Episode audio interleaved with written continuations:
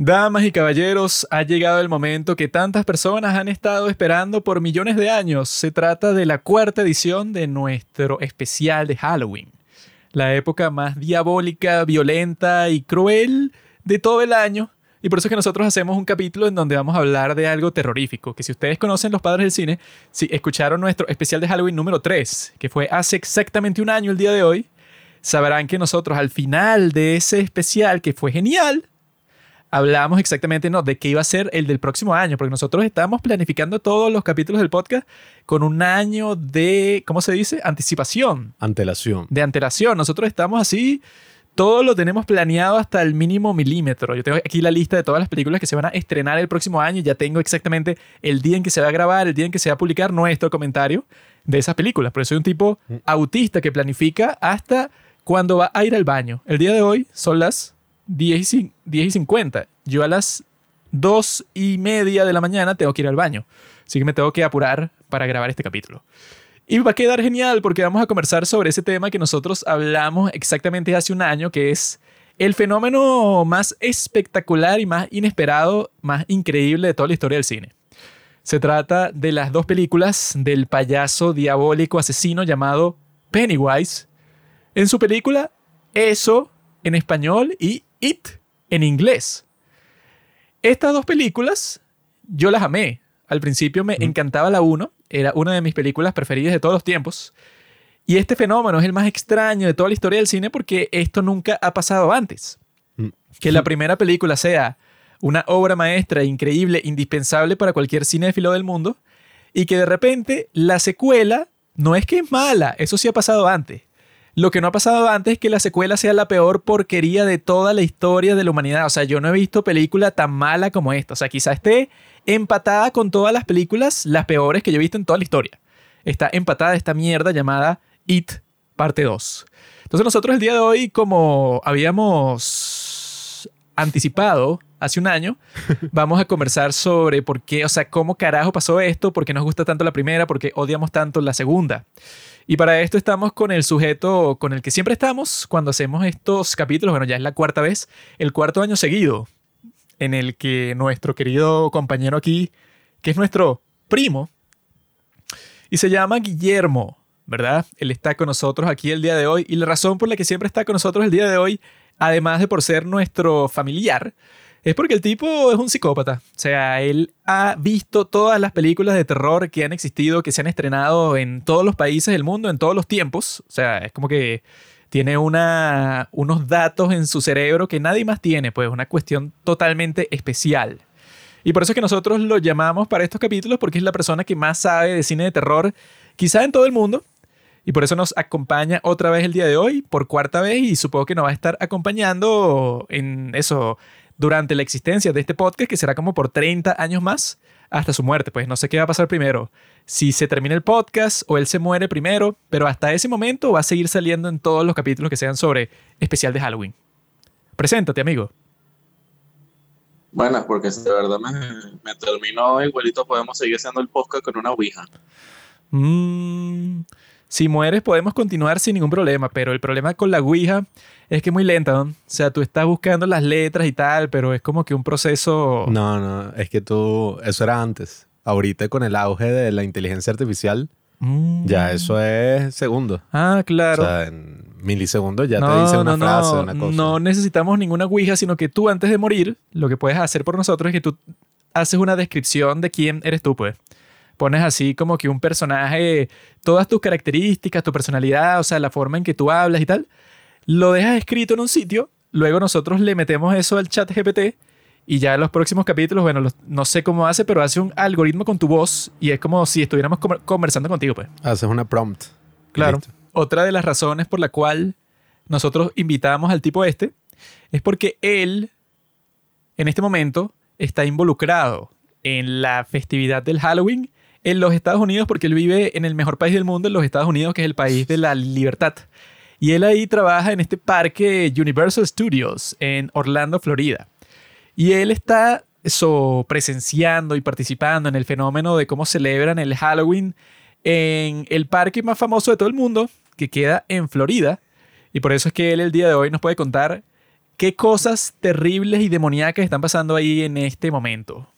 Yo lo que me estaba preguntando es cómo yo, o sea, mi sueño, ¿verdad? O sea, yo lo que quisiera hacer es que me contrataran en donde tú trabajas para hacer lo que hace Pennywise. O sea, me pongo el traje y voy caminando por la calle y bueno, mi trabajo es asustar a los perdedores que van al parque en, eso, en esas fechas. Sería el mejor trabajo del mundo. O sea, te están pagando por asustar a un montón de gente que, que no conoce y eso, no pueden reaccionar mal contra ti porque, o sea, es tu trabajo. O sea, estás haciendo lo que tienes que hacer. Eso es lo que yo quiero, tener ese trabajo porque suena genial y más en esta época, porque yo he visto que las personas van para Universal Studios como con esa intención, quieren pasear por el parque de noche y que los asusten los monstruos clásicos, pues, o sea, de las películas que todo el mundo conoce. ¿Cómo es eso? O sea, tú qué trabajas ahí, o sea, qué cosas has visto así detrás de escenas en ese fenómeno de que las personas van para un sitio para que las asusten. Bueno, aquí siempre se hacen unas zonas específicas donde eh, sale la gente disfrazada y toda esa verga y están siempre ambientadas en algo original que hace Universal exactamente para eso, o tal vez una película que ya esté, pues. Entonces, cuando la gente viene para acá, viene primero a asustarse, segundo ir para las casas y tercero comerse la comida, pues. Bueno, y tomar, supongo. ¿Y qué cosas has visto tú así de que ponte que tienes, no sé, Supongo que en todas esas cuestiones que están pasando, que están asustando gente por muchas partes del parque, seguramente han pasado cosas estúpidas y que no, bueno, que un niñito lo asustaron y el papá se fue a quejar porque el monstruo, no sé, como que lo atacó y el niño no fue que se asustó normalmente, sino que entró en shock, no sé, una cosa así. ¿No has vivido así como que un momento que tú digas y que ah, la cosa se puso seria? Bueno, aquí a más de uno lo he visto salir en camilla. Eh, debido a que o, se asustan y se caen y se parten la cabeza o porque les da un, ataque cardíaco. ¿En serio? Por eso siempre tenemos fibriladores a, cada segundo por si acaso pasa algo. ¿Y has visto que una persona le dé un ataque cardíaco al ser asustada y que alguien la reviva? Pues no que haya visto a alguien que le dé el infarto, pero sí que alguien lo está reviviendo o le está dando un ah. masaje. Ah.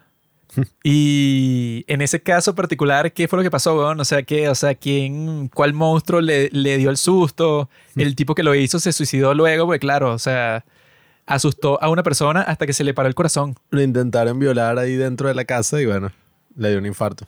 Mm. No, bueno, era, era que si una, una zona específica para eso, alguien le dio un susto y de repente cuando fueron a, a verificar la vaina, el tipo le estaba dando algo y cuando después de que le estaban dando el, el boca a boca, entonces descubrieron que la persona que lo asustó en realidad no trabajaba ahí, ni siquiera sabía dónde estaba. ¿Qué? ¿Qué carajo? Nunca existió ahí vaina, fue un fantasma real. Bueno, yo te digo, allá yo siempre, yo bromeo diciendo, esta es la mejor época para que cualquier vaina venga un asesino serial de verdad y, y, vaya y haga a su esposa, porque uno siempre va a decir, ay, mira, esta sangre parece verdad y esa persona de verdad parece muerta. Y después al final parece que sí lo es. Esa es una buena idea. O sea que tú tienes todo planeado, ¿no? Tú ya tienes planeado cuando vas a hacer el ataque tuyo. y que no, este sería el momento perfecto y nadie se daría cuenta. En realidad sí, bueno, pero yo lo que me preguntaría es que, bueno, la persona que asustó a ese, eso, no sé, ponte que ha pasado varias veces lo mismo alguna de esas personas que trabaja para el parque asustando a personas en esta época, no sé cómo se sentiría, pues, o sea, se puede sentir muy bien porque hizo tan bien su trabajo que alguien se murió del susto, o se puede sentir mal por eso, por haber causado un percance, ¿no? Deberían darle un bono. Yo creo que me sentiría bien porque, bueno, yo hice mi trabajo, que tú vengas con un corazón débil, eso es tu problema, aunque haces aquí.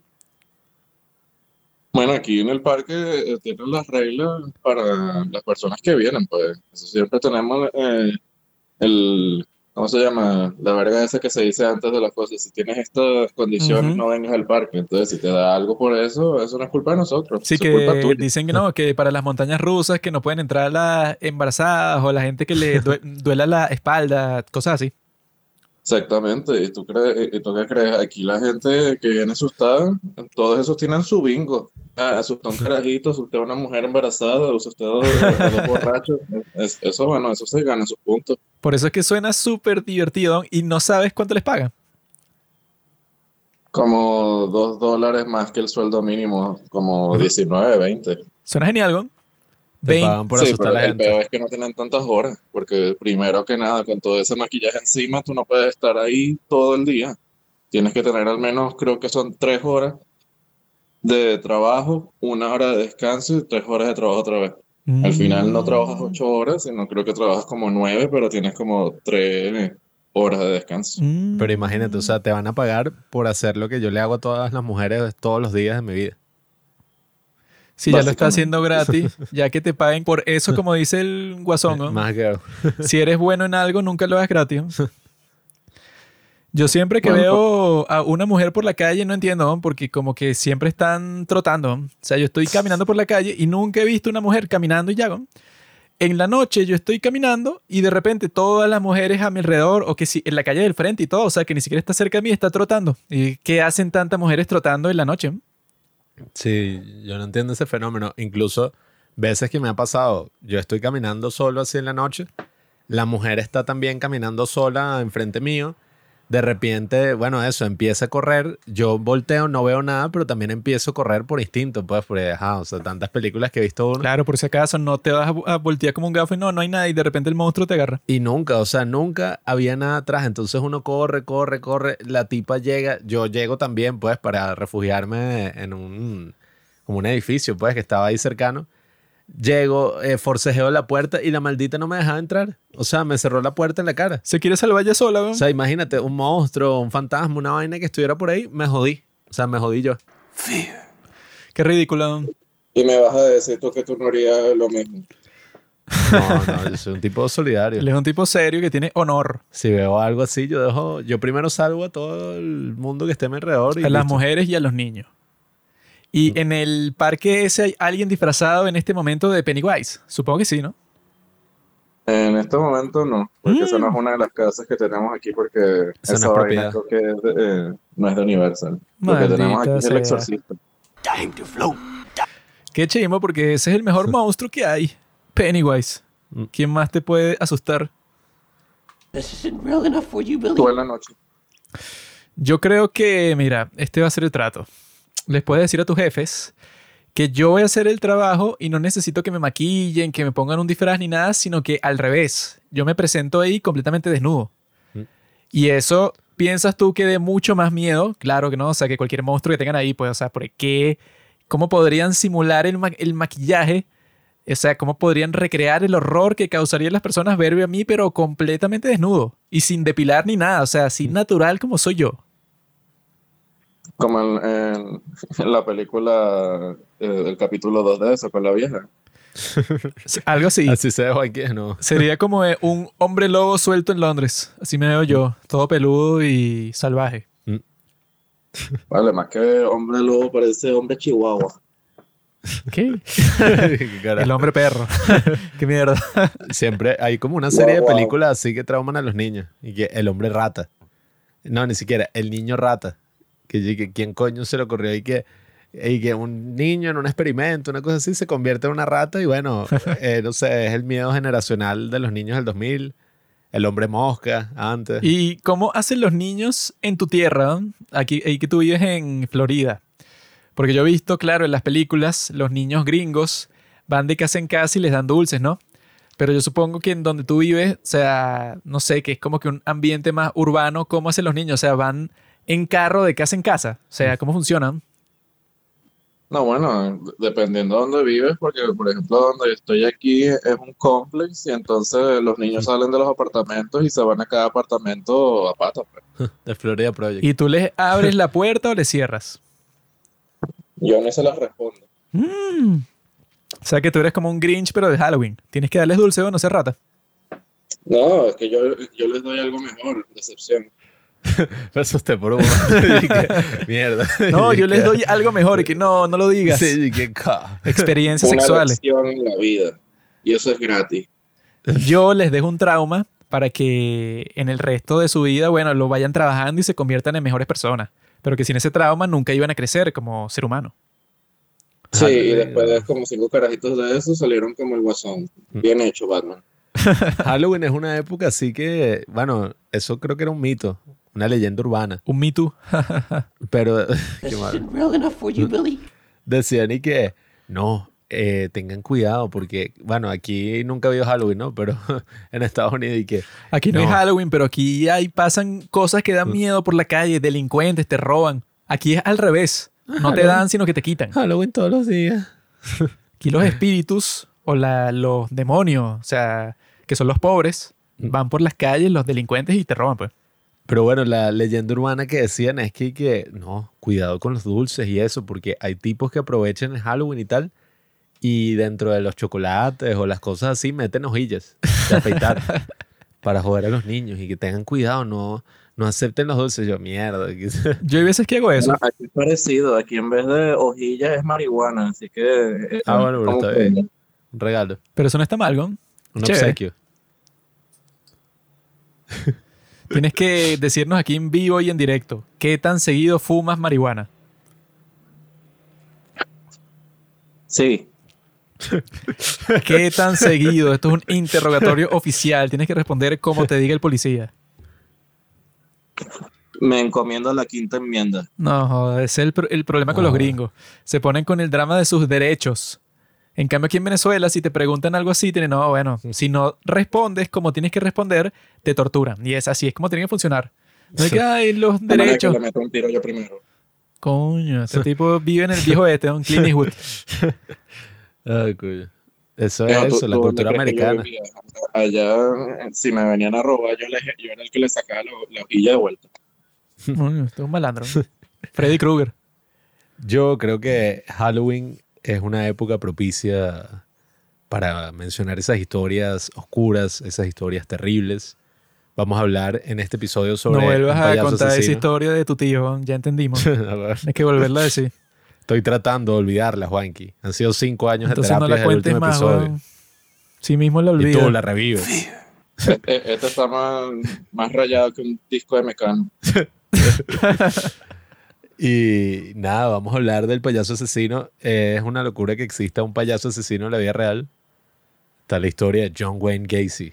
Y eran de niños también, pero era más enfermo porque él, Puro niño. si varón. recuerdo bien, se los cogía. O sea, tenía Sí, sí. relaciones sexuales con los niños y luego los, los mataba. No, y los torturaba y bueno, y es raro porque eran como hombres jóvenes, o sea, no sé, como adolescentes Tipo como así yo, pues. tal. Yo no entiendo qué carajo. O sea, él era también como un gordo, pues, el tipo así, me imagino tenía la fuerza para someterlos, pero es súper creepy porque, ajá, el tipo Bueno, mija, en era un yo he escuchado de un pederasta que, eh, que bueno, fuera como en las películas Six Pack y seis, eh, bueno, pues piso 6, una verga así. Eso es solo en las pornos. eso Tú no- viste la película Sound of Freedom. Ahí te muestran todo eso. Rico. Vean Sound of Freedom. Es una película que todo el mundo tiene que No, ver, tienen que comprar las Justo entradas. después de ver. Sound of Freedom, compré como 100 entradas de cine por la página esa que te ponen al final, la página cristiana. Pero yo le dije que dije que no, o sea, cualquier persona del mundo, todo el mundo tiene que ver esta película. Es la más importante del- de los últimos 100 años. Los Desde- niños de Dios no están a la venta. ¿Cómo es que se llama la película esa? La de... Lo que el viento se llevó. No, Birth of a Nation. es la película más importante desde el nacimiento de una nación. Todo el mundo la tiene que ver. Coño, si uno fuera crítico de cine de Rotten Tomatoes y un tipo así y tal, sí sería gracioso que tu frase icónica con cualquier película que salga es esa. Y que la película más importante desde el nacimiento de una nación. O sea, que si cualquier película y que Flash. Y Coño. It 2 y que en el póster y que la película más importante del nacimiento de una nación. Y que mierda. Hay que hacer un capítulo sobre ese, el nacimiento de una nación, porque que le o sea, nos da un mensaje para todo lo que tiene que cambiar para que América vuelva a ser América como era antes. Vamos a ver KK Clansman. O sea, ya la vi, una porquería. Mm. Una mentira todo contra Trump.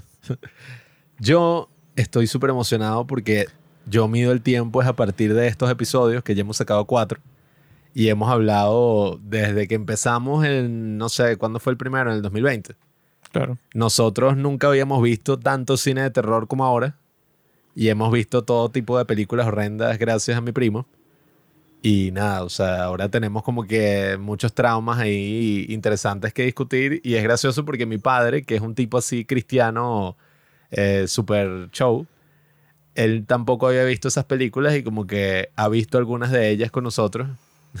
Él vio que si el- la cosa que hablamos la semana pasada, bueno, Sí, la semana pasada que publicamos el capítulo la vio conmigo, vio otras bromas así. Y no sé, es interesante como nosotros así todos y no, esas películas ensucian la mente. Hemos visto todas estas vainas y aún sigo pensando que, ja, o sea, tampoco... he- He visto todas estas de terror y la broma no es tan show como yo imaginaba de niño. O sea, yo y que, no, esa vaina debe ser la cosa más horrible. Y con el internet ya uno está tan vuelto mierda que esas películas de terror es como que, bueno, da miedo el jumpscare. Pero con Dross y con todas esas vainas, yo he visto historias muchísimo más mierderas y muchísimo más y que, bueno, no o sea, que son reales. Sí, Entonces, yo o sea, ando metido en un red room todo el tiempo. ¿Sabes qué es un red room, no, Alejandro? Me, está- me estás haciendo joda. Yo estoy, me- yo estoy metido en un Sí, red room. es- eso, no- eso no fue el punto tuyo de- del año pasado, chico. Me vas a decir que, yo- que yo no sé. Para los que no saben, que son personas inocentes que no conocen cómo funciona este hermoso medio del internet. Un red room es un sitio que, bueno, que pagamos los millonarios como yo. Y la idea es que una persona secuestra a alguien, ¿verdad? Y nos pregunta a nosotros, que es que estamos viendo el stream en vivo, qué es lo que le queremos hacer a esta persona. Entonces yo digo, mira, córtale la, la oreja. Y el tipo se la corta, ¿no? Pero yo para estar ahí ya pagué de entrada, pagué como 100 mil dólares. Y para que él cumpla la petición que tú quieres, tienes que pagar como 10 millones. Y así estamos todos viendo la cuestión al mismo tiempo. Y claro, dependiendo de la víctima, el precio sube o baja. Pues, o sea, si tienes 50 años, eso no vale casi nada, pues. Pero si secuestra a un niño, entonces, claro, eso le sube mucho el precio. Y los red rooms que yo frecuento, bueno, eso, claro. La cuestión es que la gente se pone con ese drama con las películas de terror y que no, que me frustró. Tuve pesadillas luego de ver al payaso asesino y que, mi bro, tus pesadillas para mí es una película de comedia. Yo las cosas que veo en mi vida diaria, sobre todo en un país como Venezuela, o sea, porque los red rooms que yo pago, como no tengo tanto dinero, son de Venezuela. Entonces los precios no son como esos red rooms de la Deep Web que son mucho más caros, que son millones de dólares. Aquí es como un servicio de streaming. Aquí, 5 o 10 dólares aquí tú pagas como 20 dólares en Venezuela y eres millonario. Entonces yo estoy ahí, bueno, mira, córtale la cabeza, 20 dólares, listo. ¿Está claro? Sí. En cambio, tú que estás en verdad. Estados Unidos solo puedes acceder a esos Red Room chimbos, pues, o sea, esos que te piden 100 mil dólares por cada contribución. Y yo que mi bro. En los países de Latinoamérica te piden mucho menos. Claro, porque allá es gratis. Aquí uno tiene que hacerlo uno mismo. Aquí es parte del día a día. ¿no? Por eso es que todo ese show, ese drama de que no, que las películas de terror que te trauman y tal, eso si tú eres un niño, si tú eres un niñito y ves It, ay, el payasito que me va a comer. Pero si tú eres un adulto, un macho alfa como yo, tú ves la película y en lo que te concentras es en otras cosas totalmente distintas. Te concentras en los personajes, en qué es lo que está pasando con la historia, en la cinematografía. No estás pensando, y, no, eh, ay, qué miedo me da. Y me va a pasar a mí eso en la vida real. En la vida real eso no existe. Sobre todo si tú crees en Dios. A ti te protegen los ángeles de Dios. A ti los, los Porque demonios. sabía que ibas a meter a Dios aquí en, en- en un momento u otro. A ti los demonios, si tú crees en Dios como yo, no se te aparecen. Y cuando se te tratan de aparecer, los ángeles intervienen y te salvan. Eso me ha pasado a mí ya como 15 veces. Por eso es que Los yo... ángeles que tienen como mil ojos y como 400 alas. ¿no? Por eso, Claro, es que, los ángeles originales. por eso es que yo voy por la vida así, que bueno, eso. Ay, sí, ven pues, payasito. Tú no me puedes hacer nada. Yo me acuerdo que mi mamá, así que también es cristiana y el show y tal, ella una vez estaba leyendo un libro sobre exorcismo. Como, no, un cura que hace exorcismos y tal. Y bueno, no sé si he contado esta historia antes del podcast, pero me da risa porque yo tenía como ocho años y mi mamá estaba ahí, ay, sí, no, qué horrible estas historias que estoy leyendo. Y en mi casa, en nuestro apartamento, hay como que un pasillo ahí que es medio oscuro, entre un sitio y otro. Y yo quería asustar a mi madre, entonces me escondí así como un niño inocente en una de las partes así del pasillo. Y cuando ella empezó a pasar, yo dije, ajá, este es mi momento. Y yo dije, ¡bu! Y mi mamá, y que, ¡ah! ¡El diablo! ¡Ta! Y me dio una cachetada, pero o sea, un golpe así en la cara que me volteó completamente. Y dije, "Ah", Así. Time to float. Y yo dije, coño. Y yo me acuerdo, yo me fui llorando. Y, "Ah". y dije, qué arrecho. O sea, mi mamá se le aparece el diablo y su primer instinto es meterle un coñazo así, pero con toda la fuerza del mundo. O sea, Obviamente. Qué arrecho. Porque el diablo es débil frente a un cristiano. El Sí, diablo es súper poderoso frente a personas como nuestro primo aquí, frente a este sujeto. A él se le aparece el diablo y lo destruye. Mm. Porque tú eres un tipo, bueno, que está eso, lleno de todos los vicios del pecado. El alcohol, las drogas, las mujeres, todas las cosas que yo nunca he tocado. En cambio, tú estás con eso, bueno, 100% metido. Pues claro, él es el que me calienta el asiento antes de ir para allá. Entonces, si el diablo te ataca a ti, no joda, medio te toca y ya te mata, weón. En cambio a mí, bueno, el tipo me toca a mí y se quema él, weón. Así de recho soy yo. No, me toca y se postra ante mí más bien.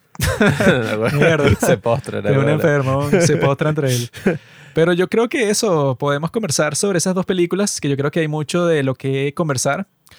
Porque yo creo que es cierto de que es que si el fenómeno cinematográfico más extraño de toda la historia humana, que cuando tú lo ves no tiene ningún sentido. Y yo les puedo contar la historia de qué era lo que yo estaba haciendo cuando estaba viendo esa maldita segunda película que fue lo que cambió todo. Porque obviamente yo amé esa primera película. Eh, esa primera película yo la vi dos veces en el cine y la quería ver una tercera vez en el cine cuando estábamos de viaje con mis padres y mi mamá no quería verla porque ella le da miedo a las películas de terror y no, la del payaso no. Y dije, ¿por qué no? Si es buenísima. Y dije, no, me da miedo. Sí, además el título lo tradujeron y que It, el payaso asesino. Entonces a mi mami le dio miedo. Yo dije, qué fastidio si nosotros la queríamos ver una tercera vez. Y no la vimos una tercera vez hasta que fuimos a un sitio llamado la ciudad de Barcelona, porque mi hermana, desgraciada, vive allá, ¿no? Y entonces nosotros vimos cuando se iba a estrenar esa película y digo, wow, o sea, se va a estrenar en un cine que era gigante, en 4K, y era una double feature. Podías ver las dos películas la misma noche. O sea, ves la primera, recuerdas toda la cosa en un cine así genial, luego ves la segunda justo después. O sea, que ese era que el estreno más anticipado de todo el mundo. Yo me había leído la novela de Stephen King, que son como de 1200 páginas. Me compré una camisa en una tienda allá en Barcelona, pero yo estaba caminando por una tienda y yo veo que creo que era en HM. Los tipos tenían una sección y que no, ropa de It, porque ya se iba a estrenar la parte 2. Y llegué, ¿qué? Y yo me compré una camisa negra con la cuestión que le ponen al niño ese Eddie en el yeso, que dice, le ponen loser y entonces él le pone una B sobre la S, entonces dice lover. Una vela bimental. Yo me compré eso y esa es la camisa que siempre que me la pongo, alguien me dice algo sobre eso. Siempre. Todas las veces que yo me la he puesto, que han sido como Gay. 10 veces, Marica. alguien me dice que, coño, esa camisa está fina. Esa es la de la película del payaso. No, sí, yo la vi. Siempre me dicen algo así y eso de, de que la persona la reconoció. Entonces yo fui con esa camisa a ver estas dos películas en la misma noche, ¿no? Pensando que eso me iba a conseguir chicas y que, mira, yo soy el tipo cool. Vine con la camisa de la película, o sea que no puedo ser más cool. El espantajeva 3000.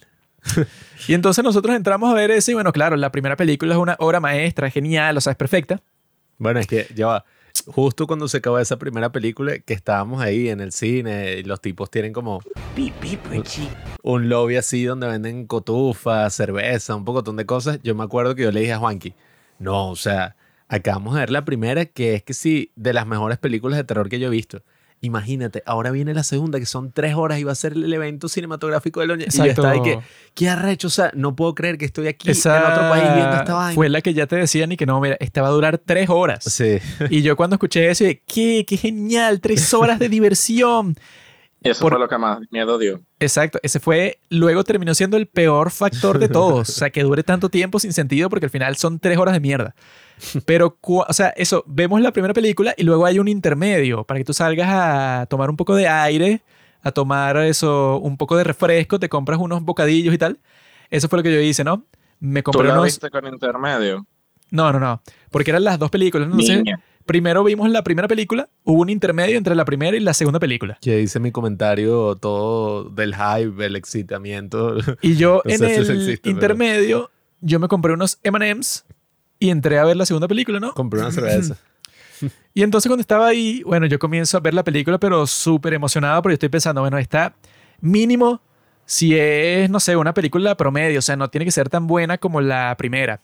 Pero si la primera me gustó tanto y esta es la continuación de la misma historia y es con actores súper famosos, es con el mismo director, tendría sentido que fuera súper genial.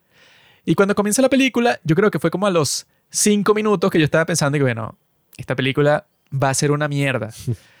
Porque era así como que esta, o sea, la razón por la que odié tanto esta película esa primera vez que la vi, es porque es la película menos sutil de toda la historia. O sea, ya desde el principio, eso que te muestran, o sea, que yo me acuerdo justo en el momento que yo pensé que, bueno, qué estupidez, bueno, qué chiste tan estúpido. Que es cuando está Eddie, el que era hipocondriaco en la primera película, bueno, ya creció y está manejando una camioneta súper grande, ¿no? Entonces como que lo llama su esposa. Y entonces el chiste es que el tipo está saliendo con una persona que es exactamente igual porque es la misma actriz que su madre. Y su madre lo tenía él súper controlado cuando era niño y eso, trataba de sobreprotegerlo. Y entonces ahora su esposa es interpretada por la misma actriz que interpretaba a su madre en la primera película, es una gorda gigante así. Y yo cuando vi eso, yo, ah, o sea, como que ya para ese punto, le habían metido como cuatro chistes y yo estaba todo extrañado, pero está bueno, en la primera película no hay chistes. El único que hace chiste es el personaje de Richie, porque es como que el tipo está, ah, bueno, están matando gente, es un escenario súper oscuro y él es el único que lo ponen como eso, el comic relief, pues, o sea, para que haga unos chistecitos mientras están pasando las cosas horribles. Pero en esa segunda película todo el mundo hace chiste, todo es un chiste constante. Que sí, una película de Mira, Marvel. eh, ¿te, te importa si, si comento en algo que acabas de decir? Comenta, comenta. Pues hablando del casting, porque cuando yo la vi, yo ni me imaginaba quién eran la- las Mm. personas que iban a participar en el casting, porque a mí me gusta y es con sorpresa. Pero entonces cuando yo veo así el- todo el casting y toda la vaina que hay, bueno, me impresiono porque de repente en ciertas partes yo digo, ah, este es X-Men Día- Días del Futuro Pasado. Ah, no, espérate, es Hit. O, ah, esto es un capítulo de, de, de Saturday Night Live. Oh, no, espérate, esto es Hit. O sea, como que el, el casting, claro, no es que son malos actores, pero distraen un poquito de lo que me tengo que meter en la película. pues. Sí, Es que yo, sí. yo vi que muchas personas decían exactamente eso porque, claro, en la primera película tú no conoces a ninguno de los niños. Tú estás como que, ah, bueno, tienen buena química y son buenos actores, pero no me distrae el hecho de que no, todos son súper famosos así. Entonces, para ese segundo capítulo sí es un poco raro que... Porque yo creo que si tenías ese grupo de actores, bueno, dos opciones. O tienes un grupo de tipos que nadie va a reconocer, o que todos sean famosos, que esa era que la primera idea. Que este Ben, que era el niño gordo, que fuera Chris Pratt. Y que Coño, Billy... sí, este, es- esa- ese cambio que le hicieron a ese carajo, dije, coño, sí, este nunca fue gordo. no, o sea Ah, que... y, y en la última parte, eh, bueno, no sé si, si importa spoilear un poquito la película. No, no. Puedes espolear con calma. El- en la parte donde ellos se meten de nuevo a la casa, entonces el, el payaso le está eh, poniendo letras al, al tipo en el abdomen con, eh, con Ah, sí, no y se sube la camisa y digo, sí, claro. Eso era lo que estaba Ah, pensando. Que Tiene que el, tener la grasa colgada. que el tipo tiene unos abdominales así, pero como si fuera. Cristiano Ronaldo mientras le hacen eso. Yo que es así, weón. Y yo dije, coño, mira, no tiene ni, ninguna de esas vainas que uno tiene cuando uno pierde peso. No, no, no, com- completamente six pack y todo. Yo chamo, o sea, sí, cómo no, que esta es la misma persona que esa persona, pues. Sí que Bueno, sí. decían eso de Chris Pratt porque, bueno, Chris Pratt fue gordo y luego se puso en forma. Entonces decían, ah, bueno, es que él puede ser el personaje del muchacho gordo, pero adulto. Y decían y que no, que Billy fuera y que Christian Bale. O sea, tenían así como que, bueno, que si tú vas a hacer un elenco así, bueno, llénalo de estrellas. Que Y si ese no- era y justo si- el meme de ese momento en internet, que era y que, no, ¿a quién queremos que interprete cada uno de estos niños? Entonces ponían así el casting perfecto.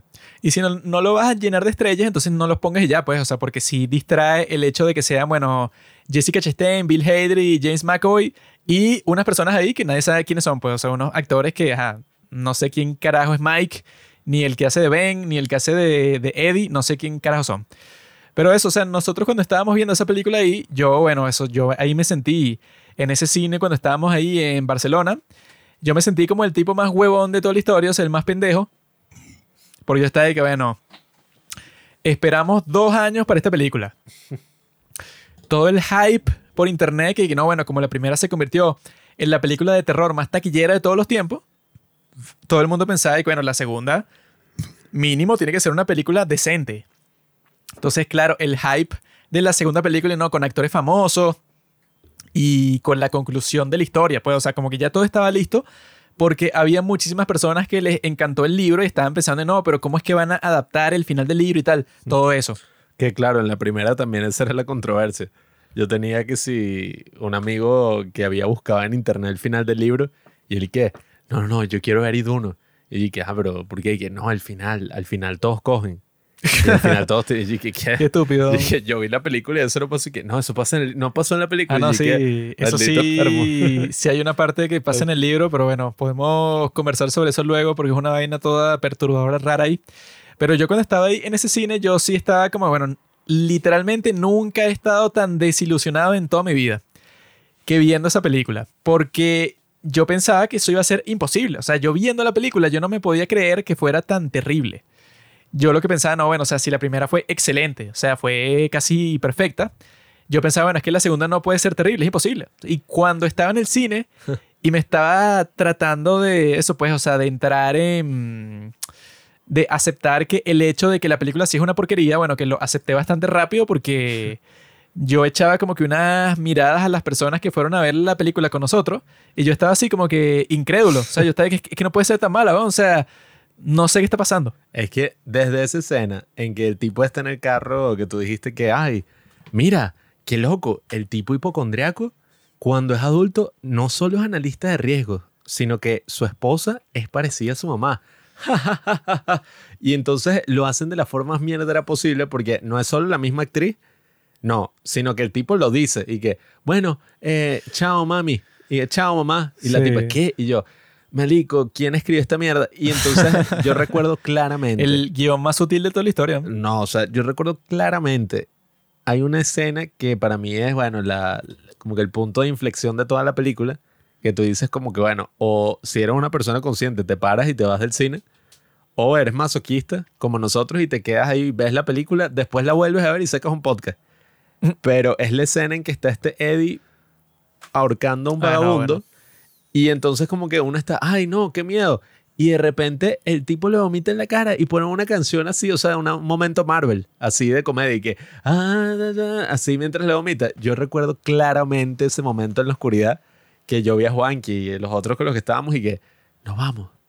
Y que, que o sea, ¿qué, hacemos? O También sea, lo, lo que pasaba es que nosotros esa noche no, que- teníamos compradas unas entradas con descuento para una discoteca que estaba en la playa y que era todo un drama y que no, o sea, es una discoteca distinta a todas las demás porque pasan como que noche- todo tipo de noche música. reggaetón, noche latina y vainas. Sí, ¿no? Y bueno, en esas discotecas se podrían imaginar que eso fue lo que más me sorprendió a mí, que la fila para entrar, el, no sé, el 70%, eran unas chicas ardientes con vestidos así que, bueno, que digamos que no dejaban nada para la imaginación. Y que no, esto es el paraíso, ¿no? o sea, porque si tú en nuestro país de mierda, tú haces una fila para entrar a un sitio, a un sitio nocturno, y son puros tipos como tú, o sea, son puros hombres que no sé qué coño van a hacer ahí entre otros hombres, pero ahí eran puras hembras, y yo, no, esto es perfecto. Y dejamos de ir, porque claro, esa mierda que nosotros compramos, esas entradas para ver las dos películas, toda esa experiencia duraba seis horas. Porque era mientras que tú llegabas allá, la primera película dura dos horas y la segunda du- dura tres y tiene el intermedio. Entonces tú ibas a pasar seis horas ahí y al final salimos, no sé, como a las dos y pico de la mañana y estábamos, no sé, como a 40 minutos de la discoteca. Entonces tú no ibas a llegar a la discoteca, no sé, casi a las 4 de la mañana cuando la cierran como a las 5. Entonces es como que, bueno, nos dañó toda la noche cuando nosotros pensamos que no, esta va a ser la noche perfecta. ¿no? Nosotros pensábamos que como las dos películas, o sea, la experiencia, Qué idiotas somos. la experiencia de ver esas dos películas iba a ser como que tan genial, tan trascendental que tú cuando salieras de ahí, que no, bueno, de ahí, así sea tardísimo, así sea a las 3 de la mañana, nos vamos a querer ir para esa rumba, esa fiesta en la playa, porque vamos a estar tan emocionados de lo buena que va a ser la película que no, bueno, va a ser que sí la mejor noche de todas nuestras vidas. Sí y que- resultó ser una mierda. Al final, Eric, que bueno, así yo tuviera la discoteca al lado, no quiero nada. O sea, me quiero ir para el apartamento de este de Airbnb. Porque era, no, o sea, fue tan porquería. No tengo ánimo para nada. Me quiero ir para mi casa y cortarme el pene ya. Nosotros los tipos más nerds de toda la historia. Salimos a ver las dos películas, vamos a la discoteca oye, ¿sabes qué? Acabo de salir de un maratón de IT 1 e IT 2. ¿No? Y lo peor es que ese día nosotros estábamos con un hombre homosexual, ¿verdad? Sí. Que Pablo, bueno, Nuestro gran amigo. es Eduardo. amigo de muchos gays, ¿no? Entonces ahí nos encontramos con un amigo de Pablo, mío no. eh, que es gay, ¿no? Dijiste que era tu mejor amigo. Mm. No, yo no dije eso. Solo dejé que me chupara. Eh, No, pero nosotros nos habíamos, o sea, habíamos pasado ese día con ese gay. Y entonces la idea que, bueno, claro, digamos que tú vas a una fiesta nocturna con un gay. Entonces la idea era que cuando las hembras que tú quieras seducir se den cuenta de que tú estás saliendo casualmente con un hombre homosexual, van a decir que, "Ah, qué tipo tan tolerante, tan inclusivo, o sea, es alguien que no le importa, no tiene prejuicios contra los LGBTIQ. Y entonces en ese contexto de la fiesta nosotros íbamos a tener sexo como con 10 mujeres esa misma noche porque iban a pensar que somos tan tolerantes y tan geniales, tan modernos. Él nos iba a dar todo el estatus que nosotros nunca habíamos tenido en estas fiestas. Hasta los años 70. Eso era lo que yo pensaba y que no, claro, cuando las chicas con las que estemos conversando se den cuenta que él es gay y que lo demuestre porque los gays cuando se encuentran en una fiesta así, bueno, comienzan a besarse automáticamente. Cuando ellas vean eso van a decir, ese es su amigo y nosotros vamos a decir, sí, es nuestro mejor amigo. Y las chicas van a decir, ah, qué genial. Y nos vamos a comenzar a besar y a tocar con ellas. No, y que, ajá, y ese es tu hermano. Y que, sí, estás tú besándote con él y con, lo- con el otro tipo. Y que, ay, beso triple. Sí, estoy haciendo eso, pero soy bisexual, estúpido. Pero nosotros, o sea, ya teniendo eso en cuenta, bueno, que nos arruinó ni siquiera la noche, todo el viaje, ¿no? No, y ahí, ya va, yo ahí dije, justo cuando salimos a las 2 de la mañana, yo dije, jamás había entendido tanto el valor que tiene el tiempo de la audiencia. Einstein. Tú haces, sí, o sea, yo salí con una vaina así, yo estaba como la cara que tiene Oppenheimer al final de la película.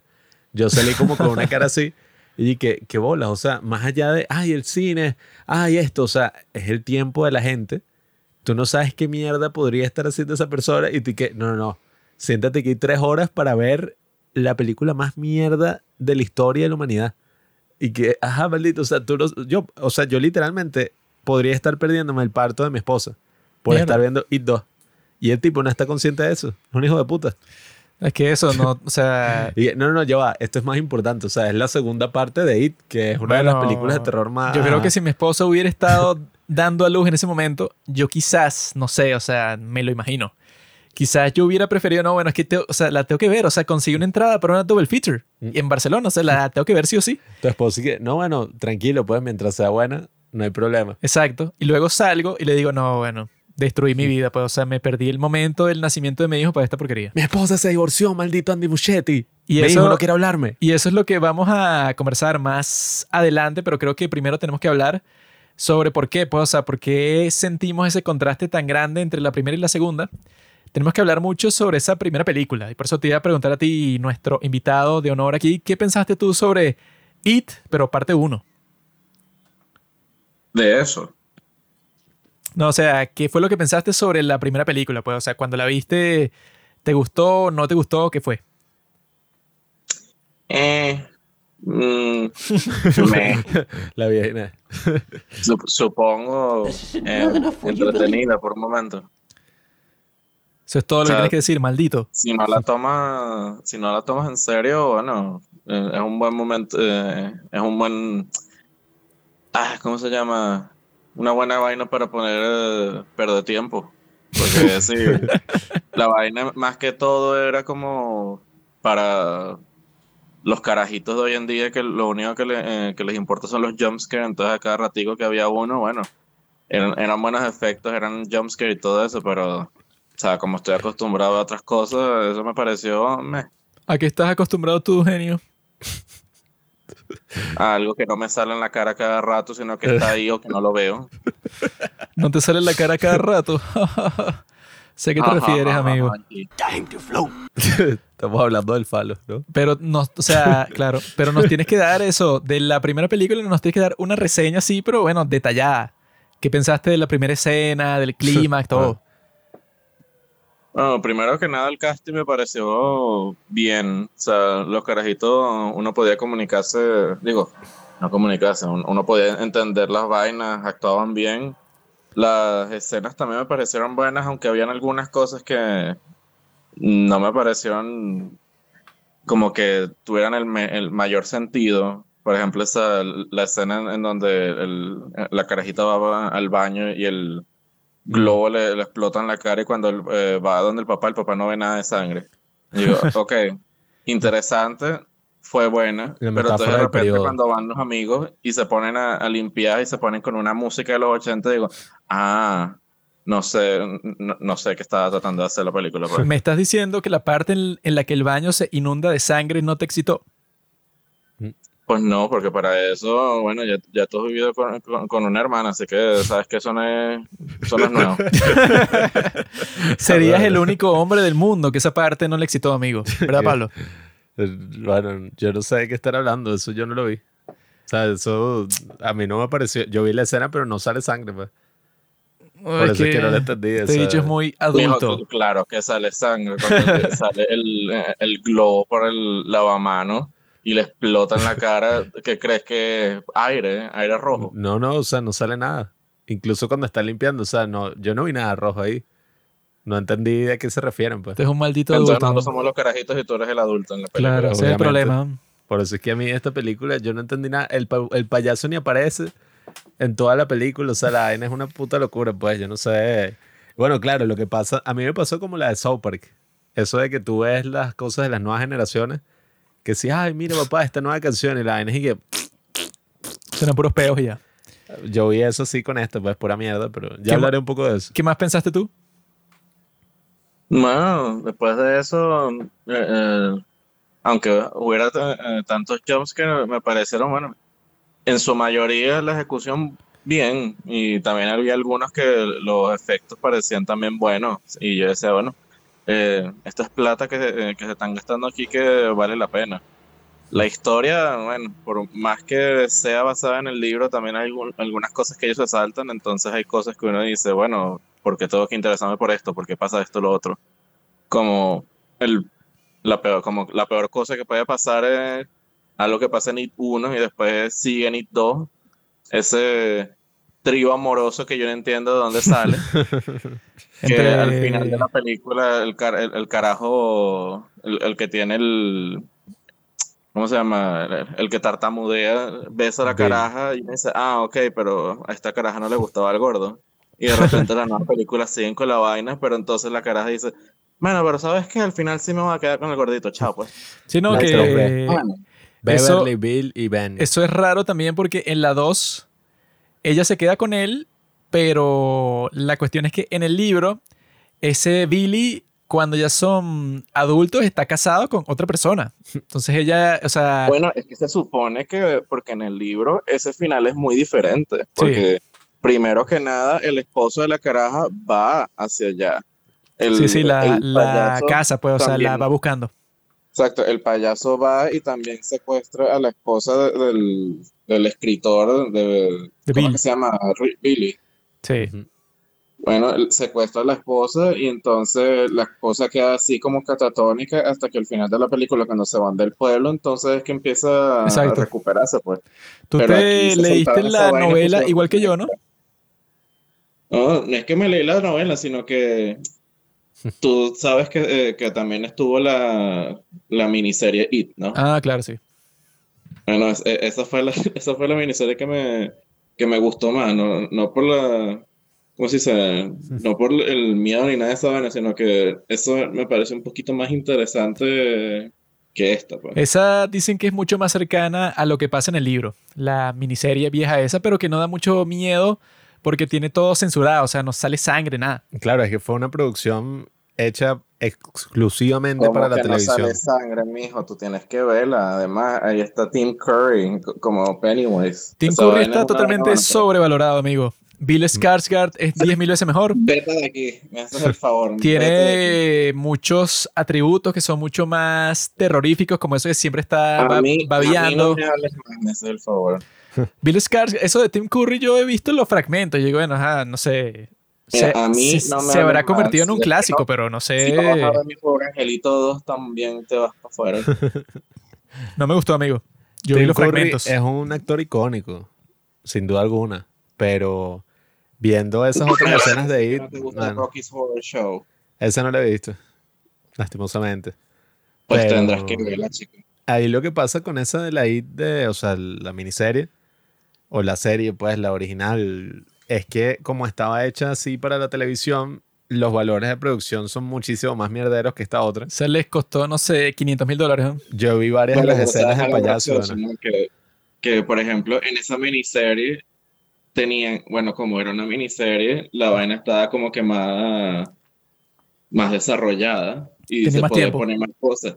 Y en esta verga que hay como tres horas, que para colmo no entiendo, ¿para qué, para qué coño las tres horas? Sino Sí, para no, poner jump, en vez de poner eh, la historia y toda esa vaina, decidieron cortar un pocotón de cosas, agregar otro pocotón de cosas que no tienen nada que ver, y al final queda un mishmash de cosas que uno dice, "Mm, prefiero haber visto la primera. Sí, es que en la segunda tenían la completa oportunidad de finalmente explorar esos temas maduros, mostrar todas las cuestiones que, nada, o sea, la gente quería de verdad ver que estaban en la novela, todas esas cosas, pero no, eh, bueno, ya hablaré con muchísimo más odio de la segunda, porque tengo muchísimo que decir de lo mierda que fue la experiencia. Pero nada, o sea, yo recuerdo el contexto en el cual salió la primera, se estrenó. Y es que, claro, Tim Curry en su interpretación de Pennywise, yo vi que el tipo prácticamente, o sea, le puso que sí toda su personalidad. Y el tipo se volvió uno de los villanos más icónicos del cine de terror. Incluso sin uno saber qué coño era, así como niño. Eh, aunque yo tenía como 17 cuando se estrenó It.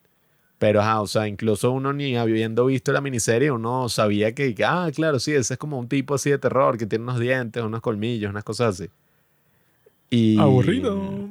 Nada, o sea, el tipo era burda icónico, pues, que si disfrazarse de ese payaso sería súper cool. El tema es que, claro, era adaptar todo esto a una nueva generación, lo cual yo creo que es interesante en un sentido porque para mí lo más cool de todo lo de It es el concepto. O sea, si te pones a ver, la idea de It es como que, bueno, el miedo que aparece eso cada 27 años. Se asume Bueno, que, que cada 27 Es- años es una es otra generación. cosa que, que, la, que, la, que en sí la película no, no explica mucho. Mm. O sea, sé que vamos a, a hablar un poquito más de las dos eh, después, pero una cosa que a mí me pareció como que no, o sea, no me cae, pues. Por ejemplo, en la primera película tú ves que el gordito, Ben, es el que está obsesionado con la historia de la, de la ciudad y toda esa verga, ¿no? Que Mm. se- tiene toda esa verga en, en su cuarto. Ay, mira, y aquí está eh, una foto donde está el payaso con los fundadores de, de la vaina. Y Sí, después cuando la, película- la- la segunda película, no, el carajo como que no hizo un coño y fue Michael el que se quedó haciendo todo. Yo no es que... ¿Y a ti te importaba esto? Casi que ni siquiera estabas en la primera película. El carajo No, casi que ni habló en la primera. Sí aprendió a leer el negro, O sea, yo, yo- entiendo que, que como que darle más protagónico a él por la inclusión, porque si, si, si al, al principio de la película me No dos tipos, dos tipos súper, súper gay, porque te digo, una cosa es un gay normal, que uno ni siquiera dice, entramos en territorio oscuro. y otra cosa es el, Eh, ay, mira, te- odio, odio tu cabello, pareces Mariah, no sé qué cosa. Y no te metes con ser doblado. sí, eran dos maricas, pues. No, pero ustedes son los del pueblo. Ustedes son los del pueblo que la lo que sucede en el libro es que ese Mike, el negro, desde el principio es el que le importa la historia, sino que en la película 1 lo cambiaron para que fuera el gordo, porque no tenía amigos, entonces le dieron algo que hacer para ir para la biblioteca. Pero lo que pasó en el libro es que el negro desde el principio era el que estaba buscando toda la historia y tal, y creo que era como que su Bueno, abuelo le contaba que era lo que pasaba en el, en- en pasado. Sí, no, es que cambiaron la cosa digo, para que que lo dejaran a él, pues, o sea, que le dieron así todo esa, ese protagonismo. Pero eso en el libro era distinto. Uno no, uno no entiende, pues, porque entiendo que en el libro pasan unas cosas y en esta pasan otras, pero como que cambian toda la, toda la vaina completamente, porque, por ejemplo, si no te lees el libro para nada y solamente agarras estas dos películas como todo lo que tienes para contarte la historia, uno acaba diciendo, ¿y qué coño era el payaso entonces? Era un alienígena, era un, un- un sistema abstracto del miedo. O sea, al final uno dice, son tres lucecitas. Coño, no sé.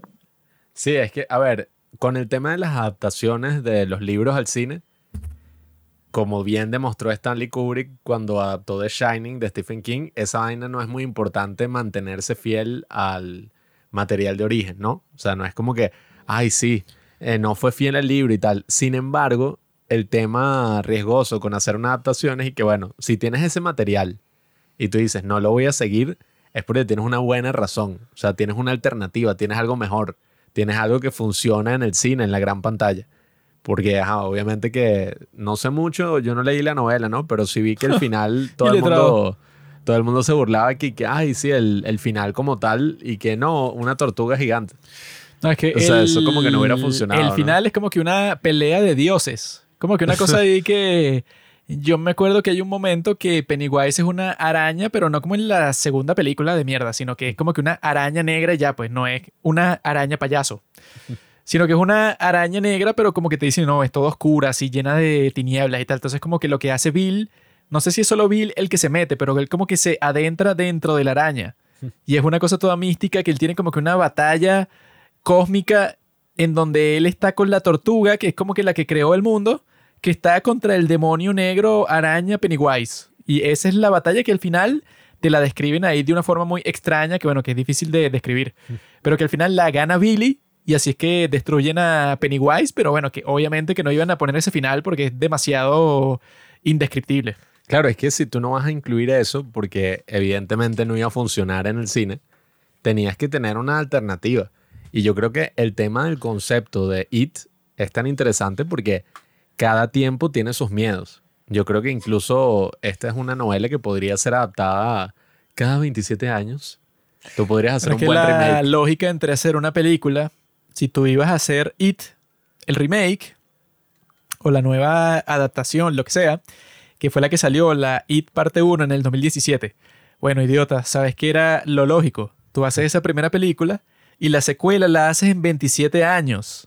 No, Y ahí no tienes ningún problema con lo de los actores porque simplemente usas a los mismos actores, pero 27 años después. no, Y ahí tenías la mejor película de la historia. El problema es que si utilizaste niños actores en la primera, 27 años después la vaina... Bueno, aunque sería más interesante, pero sería que si Sería como Eso. Boyhood, ¿no? Macaulay Culkin, que si no, es que fueron drogadictos, uno lo violaron y se suicidó, la otra es que sí, como Britney Spears. tienes que hacer esa apuesta, pero ponte que funcione. Ponte que todos llegan sanos 27 años después.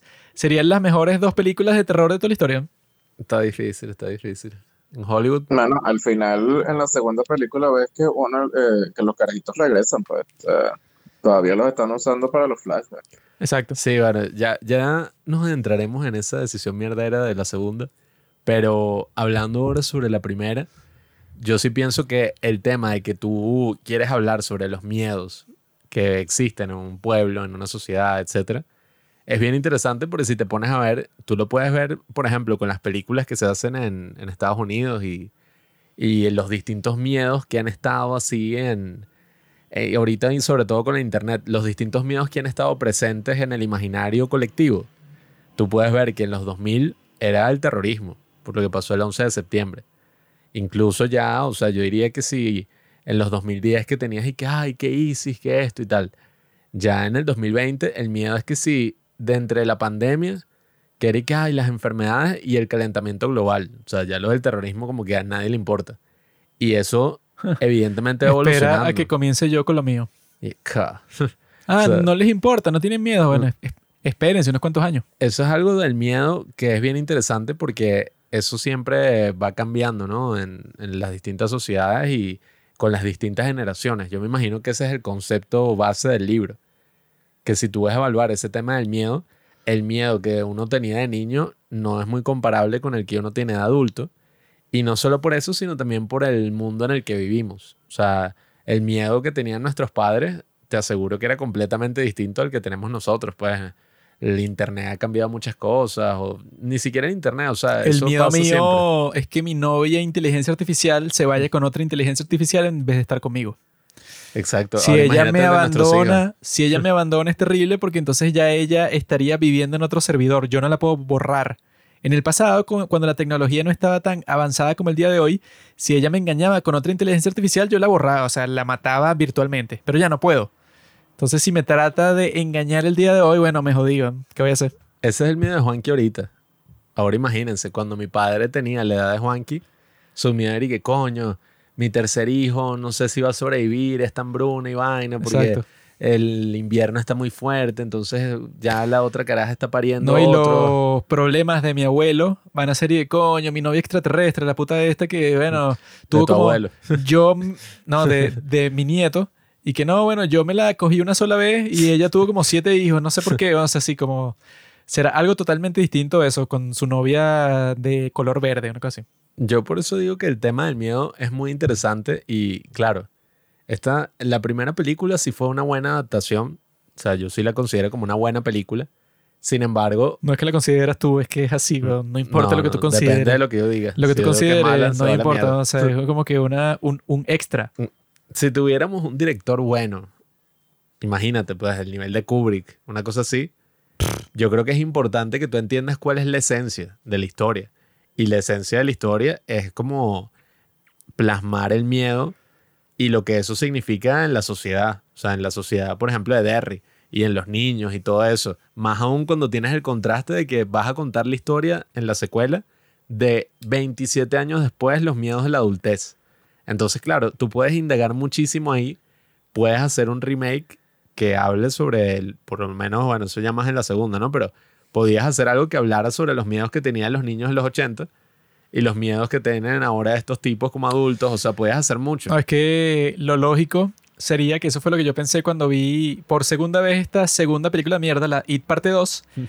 En ese momento en donde Beverly se le aparece a Ben, eso que le dice una cosa así que tú crees que yo saldría con un niño Ah, sí. gordo, asqueroso y feo como tú. Ese tipo de miedo es el que tendría sentido cuando ellos son adultos, no el que te está persiguiendo un payasito, o sea, eso es cuando eres niño. Pero cuando eres adulto, la idea sería como que no, bueno, es que ya tu miedo no es que te persigue el payasito asesino, sino que tu miedo es, no sé, bueno, que, por ejemplo, digamos que los perdedores, ese grupo, llega para la casa de sus padres, pues, o sea, que si no han visto a sus padres en un montón de tiempo y llegan ahí. Y ponte que Pennywise, en vez de asustarlos así, eso, no sé, con un, con un monstruo cualquiera, Pennywise dice que no, bueno, yo voy a pretender ser tu padre y te voy a tratar como un pedazo de mierda, o sea, voy a barrer el piso contigo. Y voy a decir que tú eres una decepción, que yo estoy totalmente decepcionado de ti, que tú fuiste un error para mí, así, bueno, te voy a joder la autoestima completamente. Ese sería el eh, tipo de susto ¿quieres que afectaría a una persona adulta.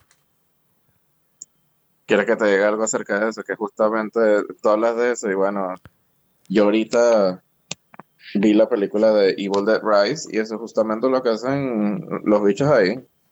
Cu- Ujú. Cuando una persona se muere y entonces revive, lo que hace es, bueno, decirte toda la mierda diciendo, viste, yo nunca te quise, me mataste, viste, eso es lo que tú querías, es que, o sea, ese es el miedo que tiene uno, pues, como tienes razón. Claro, es que hay incluso películas de terror que, bueno, yo no sé si llevarlo hasta este nivel sería, o sea, muy taquillero, pero hay una película de terror que es que sí, una caraja que está cuidando a la mamá ya vieja y la caraja, o sea, la vieja tiene que sí, una demencia senil donde no se desnuda, hace unas cosas todas locas Qué rico. y la película se convierte en una película de terror, así del género, porque evidentemente que, o sea, logran retratar lo que significa ese ritual, ¿no? Por el que todos pasaremos de que, ay, pierdes a tus padres El y ritual ves de envejecer. No, no. Eh, que ves a tus padres envejecer y tienes que cuidarlos y todo eso, y lo muestran con elementos así de películas de terror. Yo dije, coño, si tú vas a mostrar a unos tipos que ya están casados, son adultos, han pasado por experiencias, implicar que son exactamente lo mismo de cuando eran niños es súper estúpido, pues. O sea, tiene a- sentido. elimina la primera película.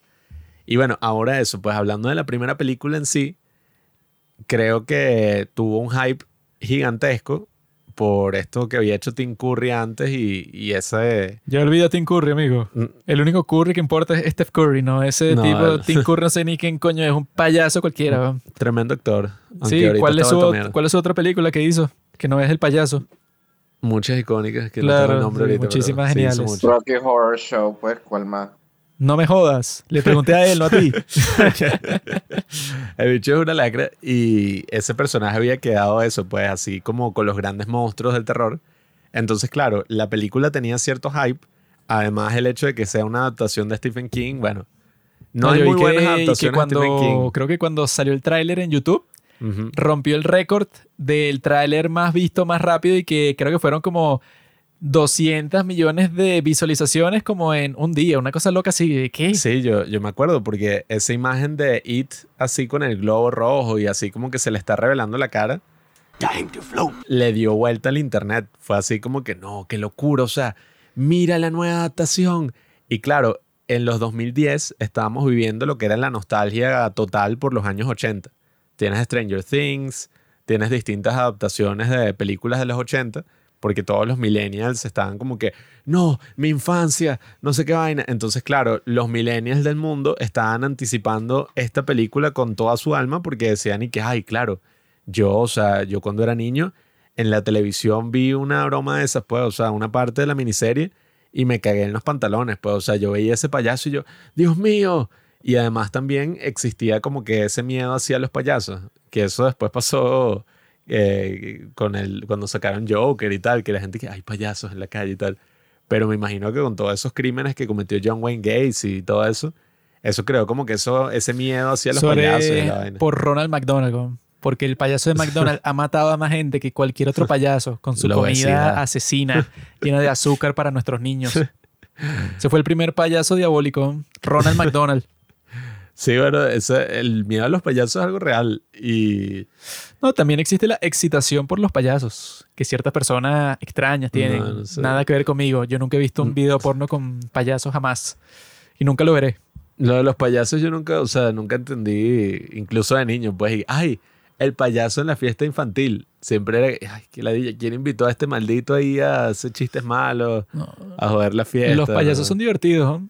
Nah. hasta que no lo son, hasta que te lo encuentras en el callejón. Sí, no, yo no soy muy fanático de los payasos. Y... No eres fanático, pero eres uno, te ves en el espejo y te asustas todos los días. Y eso, la película tuvo todo ese hype y cuando la vi finalmente en el cine fue bien interesante porque, ok, primero la estética y todas las cuestiones, evidentemente que son muchísimo más elevadas que la miniserie. ¿Sabes por qué, amigo? Porque el cinematógrafo es Chung Chung Hun. ¿Sabes quién es Chung Chung Hun? Retrasado. El cinematógrafo detrás de Park Chung Chung. Hun, el tipo hizo todas las películas de el mejor director coreano del sur, que se llama Park Chan-wook. Y el tipo es que sí, no sé, el cinematógrafo más destacado que está vivo el día de hoy. No vale. Y el tipo lo contrataron para hacer It parte 1. Y por eso la cinematografía es perfecta. Mientras que para It parte 2, el cinematógrafo es como si contrataras a Pablo. Pues bueno, el cinematógrafo ahora es él. Pasó de ser el de Park Chan-wook, o sea, un tipo ahí, bueno, no sé, que lo contrataron. El tipo Nadie sabe por qué. fue el cinematógrafo de Oldboy, fue el cinematógrafo de Sympathy for Lady Vengeance y de The Handmaiden. O sea, ya con esa trilogía lo logró. Lastimosamente se fue a Estados Unidos y bueno, ha Que hecho unas cuantas mierdas ahí. loco. Ha hecho unas cuantas películas Es mierdas. que eso pero eso no depende de él, pues. eh, Exacto, por eso. O sea, si no eres director, tú como cinematógrafo puedes hacer lo que sea porque a un tipo como él que hizo Oldboy seguro se lo llevan para allá y le pagan, no sé, 5 millones de dólares por su trabajo, que eso en Corea no te lo pagan nunca en tu vida. Pero claro, tenía ese equipo magistral. El guion lo escribió Kari Fukunaga, que lo conocerán como el que hizo True Detective, que es una de las mejores series de la televisión, e hizo estas películas. Bueno, está esta película fue como medio famosita en su tiempo, pero es como rara, como fuerte. La de Beast of the. ¿Cómo es? Beast of No Nation, que la produjo Netflix. Y el tipo era así medio famosito en esa época y él el hype. Y que esta la va a dirigir Kari Fukunaga, el tipo de True Detective. Resulta que el tipo era un enfermo y al final no lo terminó dirigiendo a él. sin- y él como que se quedó en el desarrollo. Puede escribir guion. No, es que yo vi que él hizo Y el no guion llegó, y ajá. tuvo un problema con el estudio porque el estudio le dijo, mira, con las escenas que tú estás poniendo ahí, eso nos van a dar una clasificación de NC17, que eso es más que la de R, que es restringido. Entonces no puede ser así, pues entonces nadie la Clase va a poder ver. Y entonces le dijeron, mira, corte estas escenas. Y de las escenas que le dijeron que cortara, era una escena en donde Henry Bowers, el bravucón, tenía sexo con una oveja. Y otra en donde el tipo eyaculaba sobre un pastel de cumpleaños, no sé cuál era el contexto, pero eso es lo que dice la vaina. Y otro era que el papá de Beverly la intentaba violar. Y entonces le dijeron como, mira, no puedes poner eso en la película, es muy enfermo. Y el tipo como que luego dijo como que, no, es que claro, si uno va a hacer una colaboración así con un estudio y no te dejan poner las cosas que tú quieres y tal, entonces es mejor no hacerlo. Y que bueno, yo creo que el estudio tenía la razón en este caso, ¿no? porque tú te imaginas una película así, ¿no? demasiado extrema. Me lo imagino y me encanta. Ese es el problema. demasiado extrema porque esta película, bueno, que yo les puedo hablar sobre mi experiencia con la 1, con It 1. Que esta película, bueno, o sea, es mucho más accesible, pues, o sea, ajá, tiene groserías y cosas y sangre y todo. Por eso es R, porque así, bueno, como que es mayor de 18 y tal. Amputan a un niño de 5 años en la primera escena. Pero está hecha así eso, pues, o sea, es eh, violenta y te ponen cosas así horribles. Pero está hecha de tal manera que está equilibrado para que la pueda ver cualquier persona y por eso se convirtió en la película de terror más taquillera de toda la historia, pues. Ahí, yo creo que eso prueba que ese tipo Kari Fukunaga, el que escribió el guion original para la película, era el que estaba equivocado ahí. Porque bueno, si se hubiera hecho tu versión, no hubiera sido la película más taquillera, pero ni de cerca, o sea, era imposible. Yo pienso que el tipo dejó unas bases bien interesantes porque sobre todo comparada con la segunda, los tipos no, no tenían ni idea. O sea, la cagaron completamente. No, bueno, es que eso, yo cuando vi la primera, yo me sentí totalmente identificado ahí porque claro, es el grupo de los perdedores. Y el protagonista, que es Bill, es tartamudo como yo y tiene un hermanito pequeño que es medio retrasado porque él está así como que buscando un bote y el idiota y como que unas barreras en la calle se pone por debajo de una cuando lo está persiguiendo y la segunda se mete tremendo golpe en la cabeza. Y es Ese, momento fue eres como ciego, niño. un poco ridículo. tienes, una, tienes una barrera enfrente y obviamente la otra está ahí, bueno, pero es un niño, pues. Ese Y yo, tengo, yo también tengo un hermano así que es medio estúpido, entonces no sé qué andas hablando tú criticando si tú eres así, weón. tú eres estúpido. Ese te han pasado cosas así. Viendo la película, y dije que. te has caído en la calle, Mm. payasos te han violado, o sea, ¿qué, qué vas a estar hablando? Y yo cuando vi esa película, claro, como me pasó con Mass Girl, que uno cuando ve un grupo de personajes que son unos perdedores, uno se siente identificado así, que no, claro, o sea, eh, ellos son como yo, o sea, son marginados, son discriminados por la sociedad, eh, les hacen bullying, o sea, todas estas cosas. La mayoría de personajes así con la, bueno, porque la mayoría de las personas son personas promedio, ¿no? Eso es la- esa es la lógica. Y tú siendo una persona promedio no eres nadie, no eres una persona que destaque, no eres nadie así especial, sino que este grupo de perdedores, bueno, como que se, digamos que tiene mucha química entre ellos porque todos están pasando por situaciones parecidas. Pero yo creo que lo fino, pues, o sea, lo esencial de esta IT 1, IT capítulo 1, que fue la que más me gustó a mí, bueno, que la vimos dos veces en el cine, luego la vimos de nuevo en el cine, luego la vimos aquí en la casa y luego la vimos de nuevo para este capítulo, lo que quiere decir que es una película excelente. Pero yo creo, o sea, yo la, cuando la, la volví a ver, yo lo que pensé es que no, claro, es que este grupo es un grupo de personas que están totalmente jodidos en todo sentido. O sea, este Bill es tartamudo, su hermano se muere y como que sus padres después de eso lo ignoran. Pues, o sea, él vive así como que en una realidad luego de que se murió su hermano. eh, todo es triste, pues, así que nadie se preocupa por él. La mamá parece que sí, en una sola toma de toda la película y ya. No, y sobre eso, bueno, ahora tienes un payaso asesino que te quiere matar. O sea, es como que, ah, bueno, tu vida es un- una mierda. Y todos los personajes van a ser así, pues. O sea, tienes a Beverly que le hacen bullying en el colegio y llega para su casa y su papá la quiere violar. Y ahora hay un payaso que te quiere matar. O sea, es como que, ay, entonces. Luego el negro, ese Mike, bueno, que vives en los 80 en los Estados Unidos.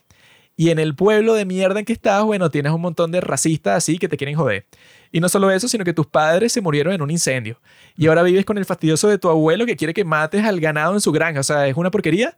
Y ahora tienes un maldito payaso que también te quiere matar. O sea, todos tienen en común que sus vidas son una porquería. Eh, bueno, ese Ben que, bueno, que es, es el gordito y es el niño nuevo y le hacen bullying hasta el punto que ese maldito de Henry con un cuchillo le estaba poniendo su nombre, eso, se lo estaba clavando en, el, en, en la panza. Sí, que ahí ese personaje de Henry, bueno, ajá, es un bully, pero coño, yo cuando estaba viendo la película ahorita, pues yo también estaba como que, bueno, un poquito exagerado, que eso yo he visto muchas películas de terror recientes donde todos actúan de la mierda.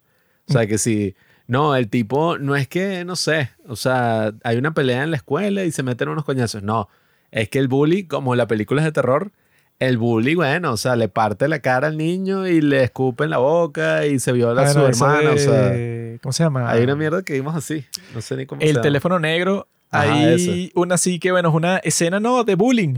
Y el bullying es que llegan como cuatro niños contra uno. Y como que el líder del grupo le da una paliza al otro, pero bueno, una paliza para matarlo. Y Sí. que bueno, ajá, ¿qué bullying es ese? no? O sea, le da como, no sé, como 15 golpes directo al- a la cara y casi que le pega la cabeza contra el piso. Sí, Y un que, poco bueno, exagerado. ya lo mataste, weón, ¿qué es eso? Sí, que, marico, con el gordito. Tú le clavas ese cuchillo una vez para hacerle la, la primera, el primer palito de la H. Y ya la vaina, o sea, es que si vas preso, o sea, una vaina, o sea, No, y que tú mismo dejaste la evidencia más clara del mundo porque es tu maldito nombre retrasado. Sí, o sea, que mentira. No, que eso, que yo lo que. No, eso. Y el gordo, ajá. ¿Quién más falta? Bueno, el judío, que bueno, ya por ser judío, tienes todo tipo de sufrimientos en tu ascendencia, ¿no? El, el holocausto y el todas esas cosas. judío que a veces se te olvida que está en la película. Sí, Sí. el tipo que no es muy importante para la historia, pero él está haciendo, ajá, que su papá le es el rabino. O sea, qué fastidioso debe ser que tu papá es un rabino. Y se está tratando de aprender la cuestión para el bar mitzvah y bueno, y también tiene interacciones con el maldito demonio este. Y es raro porque con Richie, que es el tipo que hace los chistes, no, con, con- con él no hay nada, pues, o sea, no sabe quién es su familia, o sea, para él como que no les dio tiempo desarrollar el personaje, sino que no, es que a él le dan miedo los payasos, y ya como el tipo es un payaso, bueno, listo, como que se lo ahorraron. Pero es fino que tienes todo ese grupo de perdedores, y bueno, el último es Eddie, que es el tipo ajá, que su madre lo tiene víctima de lo que llaman y que Munchausen por proxy, que así que como que tu mamá disfruta, o sea, como que le parece más conveniente actuar como si tú siempre estás enfermo, entonces siempre te está cuidando. Siempre se está inventando que tú tienes una nueva enfermedad hasta el punto que te manda a la farmacia a, compla- a comprar placeos, o sea, como que unas pastillas, unos tic-tac cualquiera, para que tú siempre estás pensando que estás enfermo. Entonces él siempre tiene miedo de todo y siempre está hablando que no, esto es peligroso y que nos va a dar el tétano y que estas aguas están llenas de mierda y nos van a contagiar. Sí, él sí, eh, que eso también era algo que podían desarrollar más, porque en los 80 ese era el terror. Y que, ay, El terror para ti, maricón. No, eso era una locura eh, en las calles de Nueva York, sí, o sea, Sí, yo sé que tú- el sexo que tú tenías Yo ya sé- no podías hacerlo como Yo sé que tú antes. perdiste a muchos amigos en esa crisis del SIDA. Muchísimo, todos mis mejores amigos. Pero, o sea, y el tipo tiene a esa madre que es una fastidiosa sobreprotectora y no tiene padre tampoco. Que eso, que yo creo que lo fino es que, bueno, que todos estos tipos están viviendo cosas difíciles y en, Finísimo, Juanqui. Buenísimo que los niños de nuestra, del futuro, pues, de la nación, vivan toda esa mierda, no tengan familia. Bueno, es que eso es lo que quieren los izquierdistas, destruir la familia. Carajo.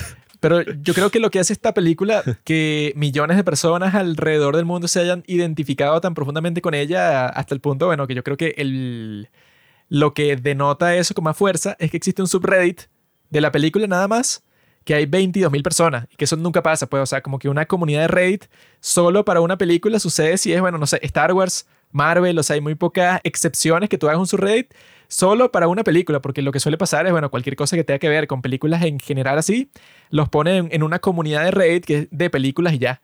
Pero en este caso, yo no, hay uno que es solo para, para IT, o sea, que eso no es muy común. Hay uno de It 2. No, o sea, es IT, o sea, aglomera todo lo que tiene que ver con IT. Y entonces, yo creo que la razón principal es esa, que ese grupo de perdedores son muy particulares en el hecho de que todos están sufriendo ya, pues, con todo lo que les ha pasado. Y encima el payaso, no, bueno, pero yo los vengo a torturar. O sea, el payaso le mata el hermano a Billy. Y no solo eso, no, es que yo te voy a torturar con su muerte.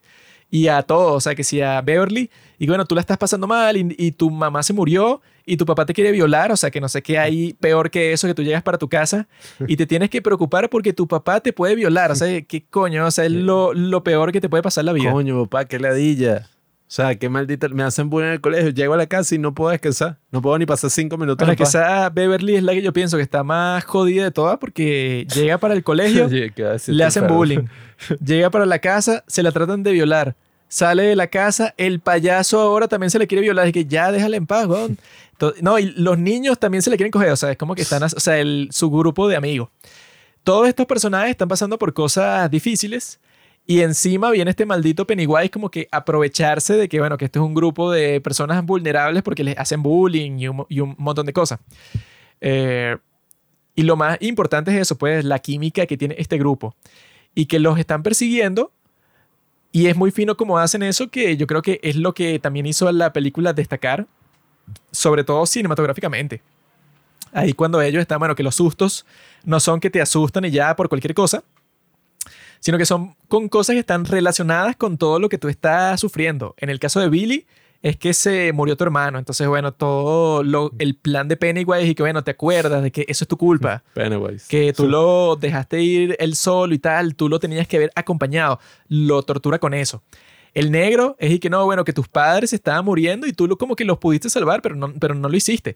Eh, el gordo, así como que, ah, no, que tú estás buscando cosas sobre la historia de Derry y te sale el, el niño sin cabeza y tal. Eh, Beverly, eso de la sangre, como lo que tenía el periodo y eso. Ese Eddie con lo de la enfermedad, pues que te ponen a un leproso, bueno, que tiene, no sé, todas las infecciones del mundo, todo asqueroso, que se le cae la cara y tal. El tipo usa las debilidades, o sea, que bueno, que este Pennywise en el libro se conceptualiza a sí mismo como un espejo, Como que, bueno, es que yo no soy nada, pues, o sea, yo simplemente reflejo qué es lo que tú estás sufriendo.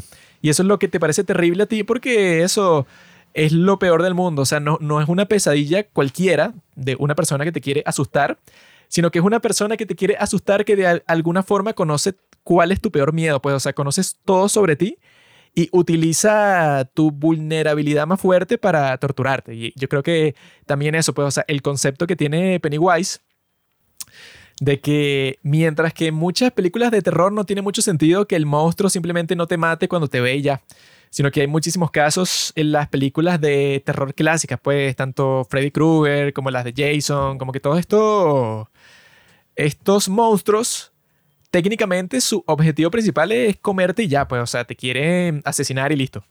Y la pregunta es, y bueno, entonces, ¿por qué no te asesinan cuando pueden? O sea, siempre como que tienen la oportunidad al principio o en algún momento, pero te dejan ir, claro, para que la historia continúe.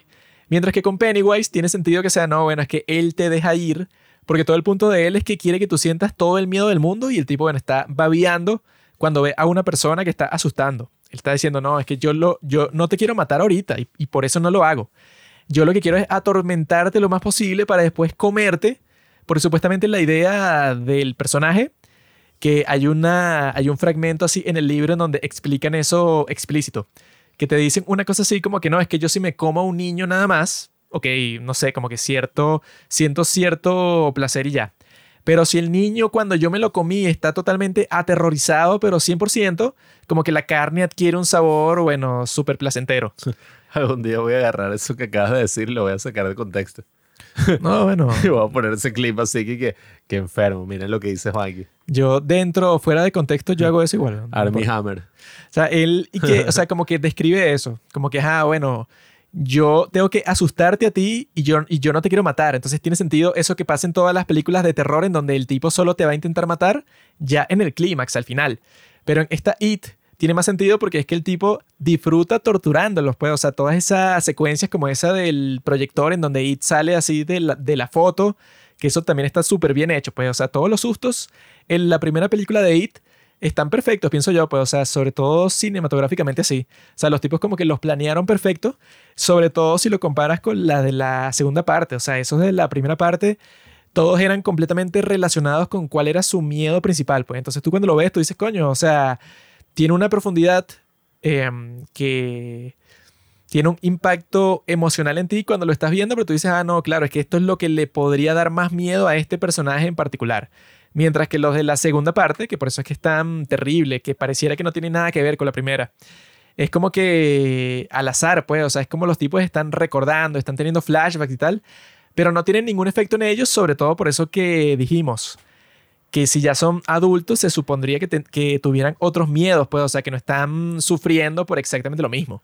Y que eso, pues, o sea, la primera se diferencia completamente de eso.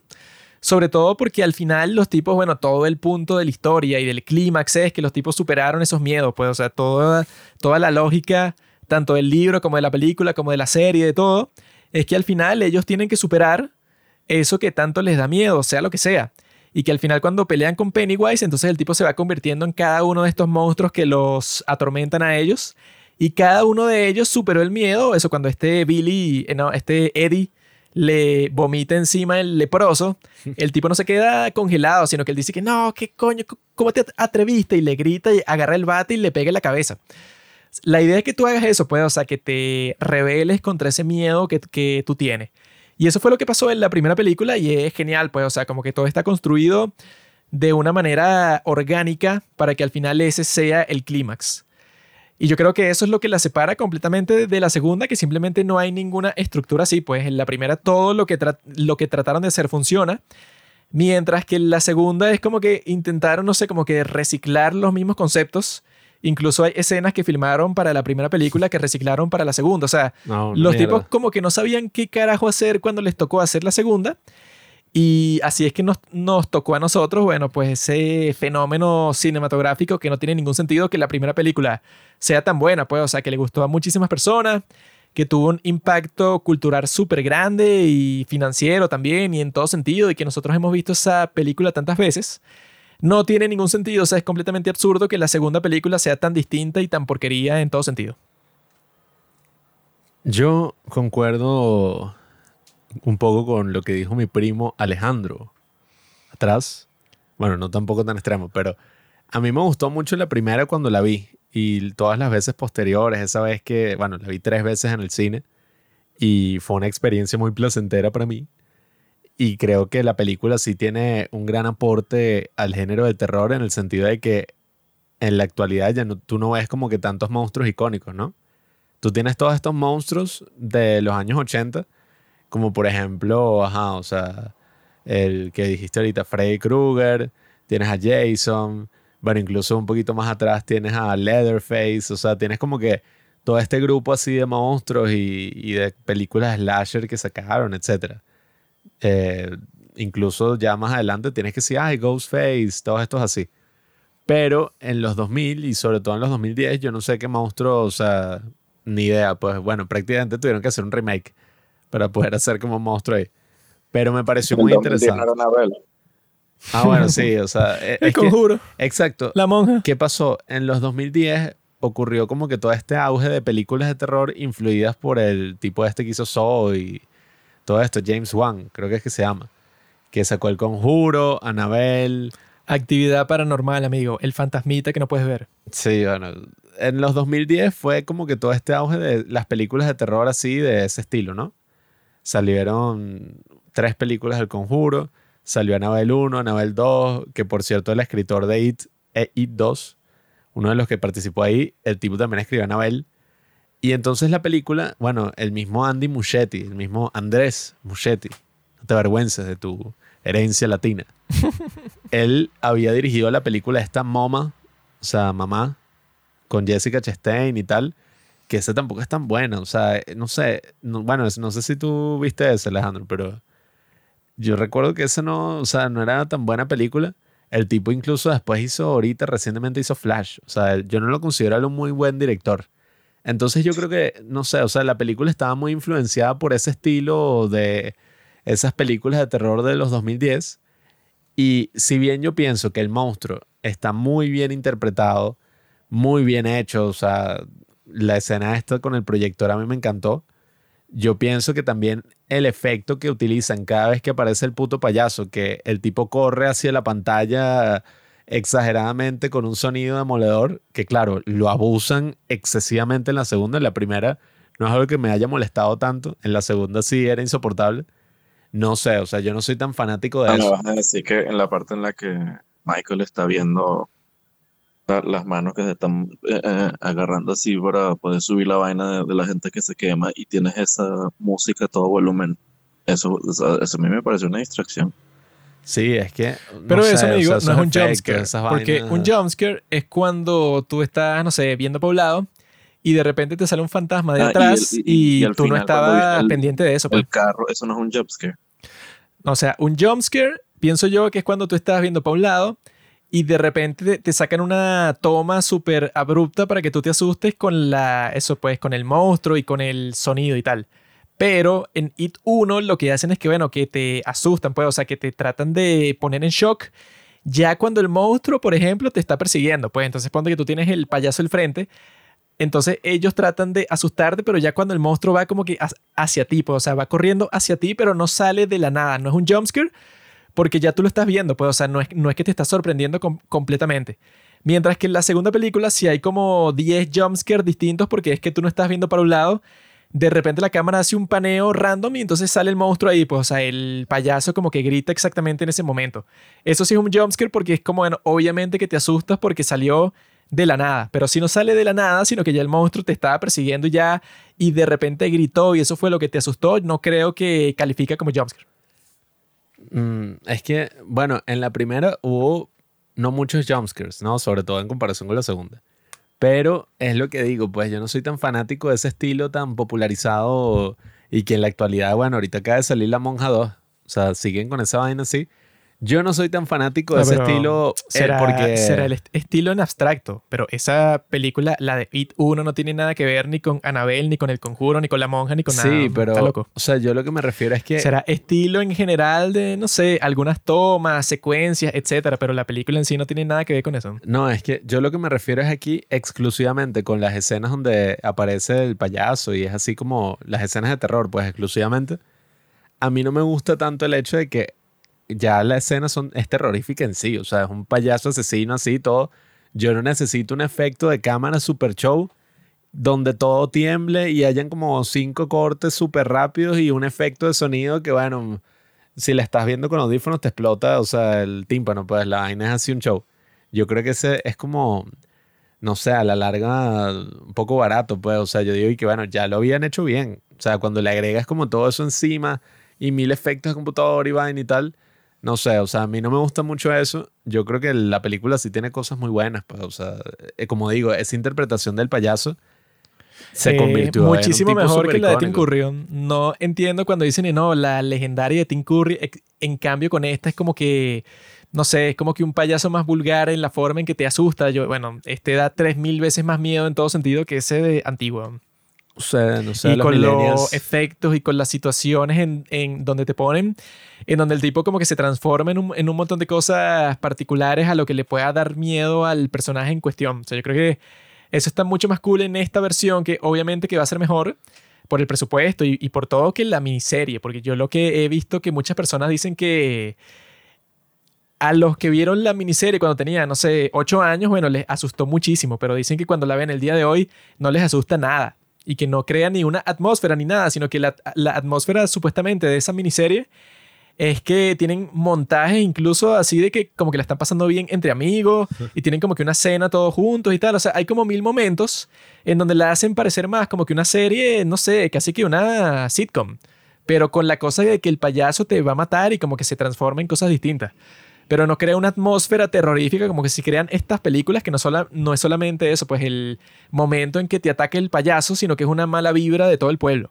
¿sí? De que los adultos no les importa que los niños desaparezcan y todos son medio malditos. Eso puede, o sea, como que los niños van corriendo hacia la figura de autoridad para ver si les resuelve el problema y ninguno les quiere resolver el problema, sino que todos son sucios. Pues incluso que si el farmacéuta está tratando de sadiquearse a la niña esta que tiene como 13 años. Es que eso es lo que digo, o sea, el, la atmósfera para mí sí estaba bien interesante y, y eso al final es lo que a mí me gusta más de las películas de terror. O sea, la atmósfera que te van creando y el hecho de que tú estés como mierda, mierda. O sea, así como anticipando los momentos, todo. Pero cuando, oye, cada vez que hay un susto se ponen así con esa técnica, eh, que es esa que te digo, pues, que es así, bueno, está así en la cámara moviéndose como loco y todo. Yo no soy muy fanático de eso, o sea, incluso tú ves estas películas más clásicas del terror. Que si tú quieres el eh, estilo de los años 80, bro. No, no. sea, películas de los años 80. El día de incluso- hoy es distinto. No, es que incluso hasta películas que son mucho más caóticas, como por ejemplo La Masacre de Texas, que es así casi que cámara en mano y toda esta broma que parece, bueno, eh, una película así no muy, de no muy alto presupuesto. Yo creo que lo hacen de una forma incluso hasta menos intrusiva. O sea, yo creo que este es como el extremo, sobre todo cuando te ponen esos efectos de sonido. Yo los odio, o sea, yo odio esos efectos de sonido así porque es demasiado en tu cara, pues es como que, bueno, ya me estoy asustando porque hay un payaso asesino que se va a comer al niño. No necesito que me explotes los tímpanos junto a eso. O sea, no sé, yo no soy muy fanático de esa Pero filosofía. ese, así. concepto no queda bien sin eso. Porque si, bueno, pero en si- tal caso eso significa que a ti te gusta como la bruja de Blair o Witch, supongo. La bruja. claro, Esa es buena. porque él es más hipster, así como que no, bueno, que tiene que ser un estilo antiguo, pero eso no, No, quiere vale. decir que el estilo antiguo sea mejor que el estilo del día de hoy, sino que claro, es más bestia. Y al ser más bestia tiene más sentido porque eso fue lo que escogió el tipo para la película, pues, o sea, él no iba a escoger el mismo estilo de los sustos de la miniserie, no hubiera funcionado. No, la miniserie sino, no, sino que lo hizo así para que sea, bueno, sobre todo si tú estás tratando de que se convierta en la película súper exitosa en todo el mundo, la gente se va a asustar muchísimo más con ese estilo que sé que no, bueno, esto va a ser un, eh, un estilo como en The Witch, así como que no hay sustos como tal, sino es más como que la atmósfera terrorífica, bueno, eso es un estilo que, Es que sí. no es para películas mainstream de Hollywood esa, es la, esta. esa es la cuestión también. Las películas más terroríficas que yo he visto en el cine son películas durante, o sea, la atmósfera que se crea en la sala es que todo el mundo está así como cagado, todo el mundo está súper asustado y no es como lo típico que uno espera con una película de terror así como estas que mencioné, El Conjuro, la otra, que qué pasa cuando uno va a ver esas películas de terror en el cine es más un entretenimiento que terror, o sea, porque tú lo que estás viendo es la típica. O sea, aparecen a hacer una casa y la gente, no entres ahí. No, bueno, es que esas son las películas de terror. gritan, sí. Que tú quieras un terror más artístico que no es el más común. Eso es No, excepcional. pero, o sea, por Lo ejemplo, más común es que las personas, sobre todo que las películas de terror están hechas para el grupito de adolescentes que van para gritar y ya, eso es lo más común. Sí, pero que tú quieras algo que no es lo más común, bueno, obviamente que son las películas esas que son más tipo artístico. Así como que, bueno, como esa que se llama It Comes at Night, que supuestamente es de terror, pero no, sé en qué momento no- te asustan. Esa no me gustó tanto. Pero que todos son así que no, o sea, que no es tanto de un monstruo, sino es como que no, para que tú veas como que el miedo que te puede generar una situación que es más común. Yo digo es que, por ejemplo, lo que logra, bueno, pero es que también es como injusto compararlo con las mejores películas, así de la historia, pero tú ves, por ejemplo, El Exorcista, ves, por ejemplo, o sea, que tiene sus escenas así de shock, ves, por ejemplo, no sé, o sea, el mismo Resplandor que también está basada en esta de Stephen King, o sea, todas esas tienen momentos así súper fuertes, o sea, Pero que eso no, no, es son tan porque sutiles. sean películas de terror, eso es porque los tipos que la hicieron, bueno, si la hizo Kubrick no es porque no, sí, es que él Sí, usaba el estilo del coño. terror, es porque se usaba su estilo personal. Sí, pero al final yo lo que pienso es que para mí, o sea, las películas de terror como más efectivas son las que, oye, me dejan asustado así, incluso se acaba, o sea, ya sea por el concepto. It, más o menos, o sea, a mí me gusta mucho el personaje de Pennywise, al menos en la primera, en la segunda es una mierda. Pero en la primera me gustó muchísimo ese personaje, o sea, y yo, o sea, la gente hizo cosplay, hizo de todo, o sea, me pareció muy cool, pero es lo que te digo, pues, o sea, ese estilo en general, Oye, yo no soy tan fanático porque incluso la experiencia en el cine, si bien puede ser divertida, oye, ya llega a un punto. O sea, yo me acuerdo. eh, ah, bueno, nosotros vimos con nuestro primo El Conjuro 3. me acuerdo que la fuimos a ver al cine. Y tú vas a ver la película y eso literalmente es y que. ¡Bu! Y la gente. ¡Ah! ¡Ah! ah, ah, ah", Y todo el mundo se caga de la risa de que se asustó como por un minuto y después pasan otro minuto y que. "Shh, shh, shh", No, así. eso- Y yo estoy como que coño. Eso no es por la ladilla". película, eso es porque la fuiste a ver en un cine de mierda. No, pero Porque eso yo- me ha No, de yo, yo terror. no voy para el cine a ver ninguna película de miedo, porque cada vez que uno iba a una verga siempre salían que, que sí gritando, pero sea, con porque vaina esa. Sí, es obvio no, que se no van a poner a gri- gritar en la película de terror, pero si se ponen a reírse cuando acaban de estar gritando, Sí, bueno, es que eso es porque eso es fuiste a un cine de mierda. Pero eso no es tan común y que no, todas las películas de terror Eh, tienes a personas que se asustan y luego pasan 15 minutos riéndose de que se, se asustaron. Y que, bueno, eso sí Yo- suena terrible. Yo he visto muchas así que a mí me. Coño, eso sí me da rechera. Pero lo no normal es que es obvio que tú vayas a ver la película de terror en el cine y todo el mundo reaccione escandalosamente, obviamente. Weón. No, pero Eso es lo lógico. para mí no es solo eso, sino es esa joda de que. ¡Ja! Te, y que te asustaste. ¡Ah, ja, ja, ja! ¡Qué bolas! Y que qué idiota. Pero y eso es sí yo- tienes mala suerte de que el Coño. público está lleno de idiotas, que bueno, que no es tan común así. Eso me ha pasado mucho. Mientras que, claro, o sea, hay otras películas que son tan perturbadoras que tú las estás viendo y ahí tú no te vas a reír. O sea, ahí tú estás como que, mamá huevo, o sea, qué, qué locura que esta vaina. O sea, mira cómo me hace sentir tan tenso. Sea, mira Pero esa es la cosa, porque las películas de terror en general no funcionan así. weón. O sea, son películas perturbadoras. No, es que yo quiero tener la experiencia de ver como en sí. Una, un- No, una, vale, bro. una cosa que me deje el alma destruida, pues. O sea, que sé que no, no sé. ¿Cómo es que se llama la otra que es que de tortura y tal? Mártires. Sí, no, es que yo quiero tener una experiencia, pero de terror existencial así. Bueno, eso ya no es terror, eso es que tú quieres una película buenísima, pero de las películas que llaman así perturbadoras, las películas más perturbadoras de la historia, que no, ajá, que te dejan el cerebro eh, destrozado. No, pero Si yo tú digo- que quieres ese y, y las comparas con actividad paranormal, obviamente que la experiencia y todo y el formato, todo es completamente distinto. Yo digo que, por ejemplo, esas, pues incluso hasta esa coreana que vimos, la de Es Baja y, y cosas así, son mucho más directas. O sea, tampoco digo O sea, que todo tiene que ser sutil. películas que no tienen un monstruo. Cuando las películas tienen un monstruo, obviamente cuando salga el monstruo van a poner todo tipo de efectos de sonido, visuales, lo que sea. The Thing. Pero cuando eso, cuando es y que no, ajá, cuando el, el, el peligro no es un monstruo, sino es como que no, una serie de fantasmas místicos como en Es Baja, la película coreana esa que es bastante buena. Obviamente que el drama, pues, o sea, el, fo- el formato, la forma en que se desarrolla la historia y todo, va a ser comple- completamente distinta. Por eso es que yo no creo que es justo comparar cuando son películas de terror que sí, bueno, la de Freddy Krueger y tal, y que no, es que esa no es tan buena como The Shining. Que bueno, son películas No, totalmente pero- distintas porque una es de terror y otra es un tipo, un director genial que hizo una película perturbadora que, bueno, como es perturbadora, se dice que es de terror, pero las películas de terror como tal son esas, weón, que si Viernes 13, weón. Y yo no, y yo, y yo no voy a estar ahí que no, es que Viernes 13 en realidad, bueno, la forma en que está grabada así. no. Para mí es ese estilo moderno. O sea, porque hasta la misma de Pesadilla en la calle Elm, en la calle del infierno, hasta esa, o sea, a mí esa me encanta, pues, o sea, esa escena, oye, esa escena es una locura. Pero Cuando esa, el tipo está escuchando y se lo traga a la cama. esa o sea, ya hoy- eso es arrechísimo. esa hoy, por ejemplo, no asusta a nadie. A mí eso me asustó. No, no, no. A mí ese momento yo dije, mierda. Esa, el día de hoy, si tú la ves en un cine, no asusta a nadie. O sea, como que te puede sorprender porque lo mató, pero ese no, no va a generar ningún susto. Así que no, wow. O sea, esa animación del tipo cuando le clava los cuchillos que tiene, el guante de cuchillos que tiene. Yo me acosté esa- a dormir con miedo. Ah, no, serás tú que eres una marica, pero el, el- Nah. el día de hoy, esa película de los 80, obviamente que no asusta a nadie. Nah, Por eso es claro que- sí. Claro que no, tonto, porque todo el punto es que el día de hoy la gente está acostumbrada a las películas de terror como son el día de hoy, ¿no? que son Sí. así, que hacen todos esos gimmicks, todos esos efectos exagerados para asustarte.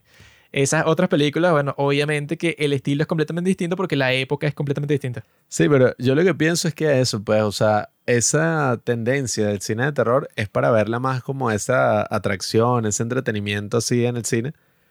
Pero yo te aseguro que tampoco es que la gente sale y que traumada o sale así como que, ay, no puedo dormir después de ver eso, La Monja 2. porque tú quieres una película perturbadora así, bueno, eso, convencido. No vale, El Exorcista.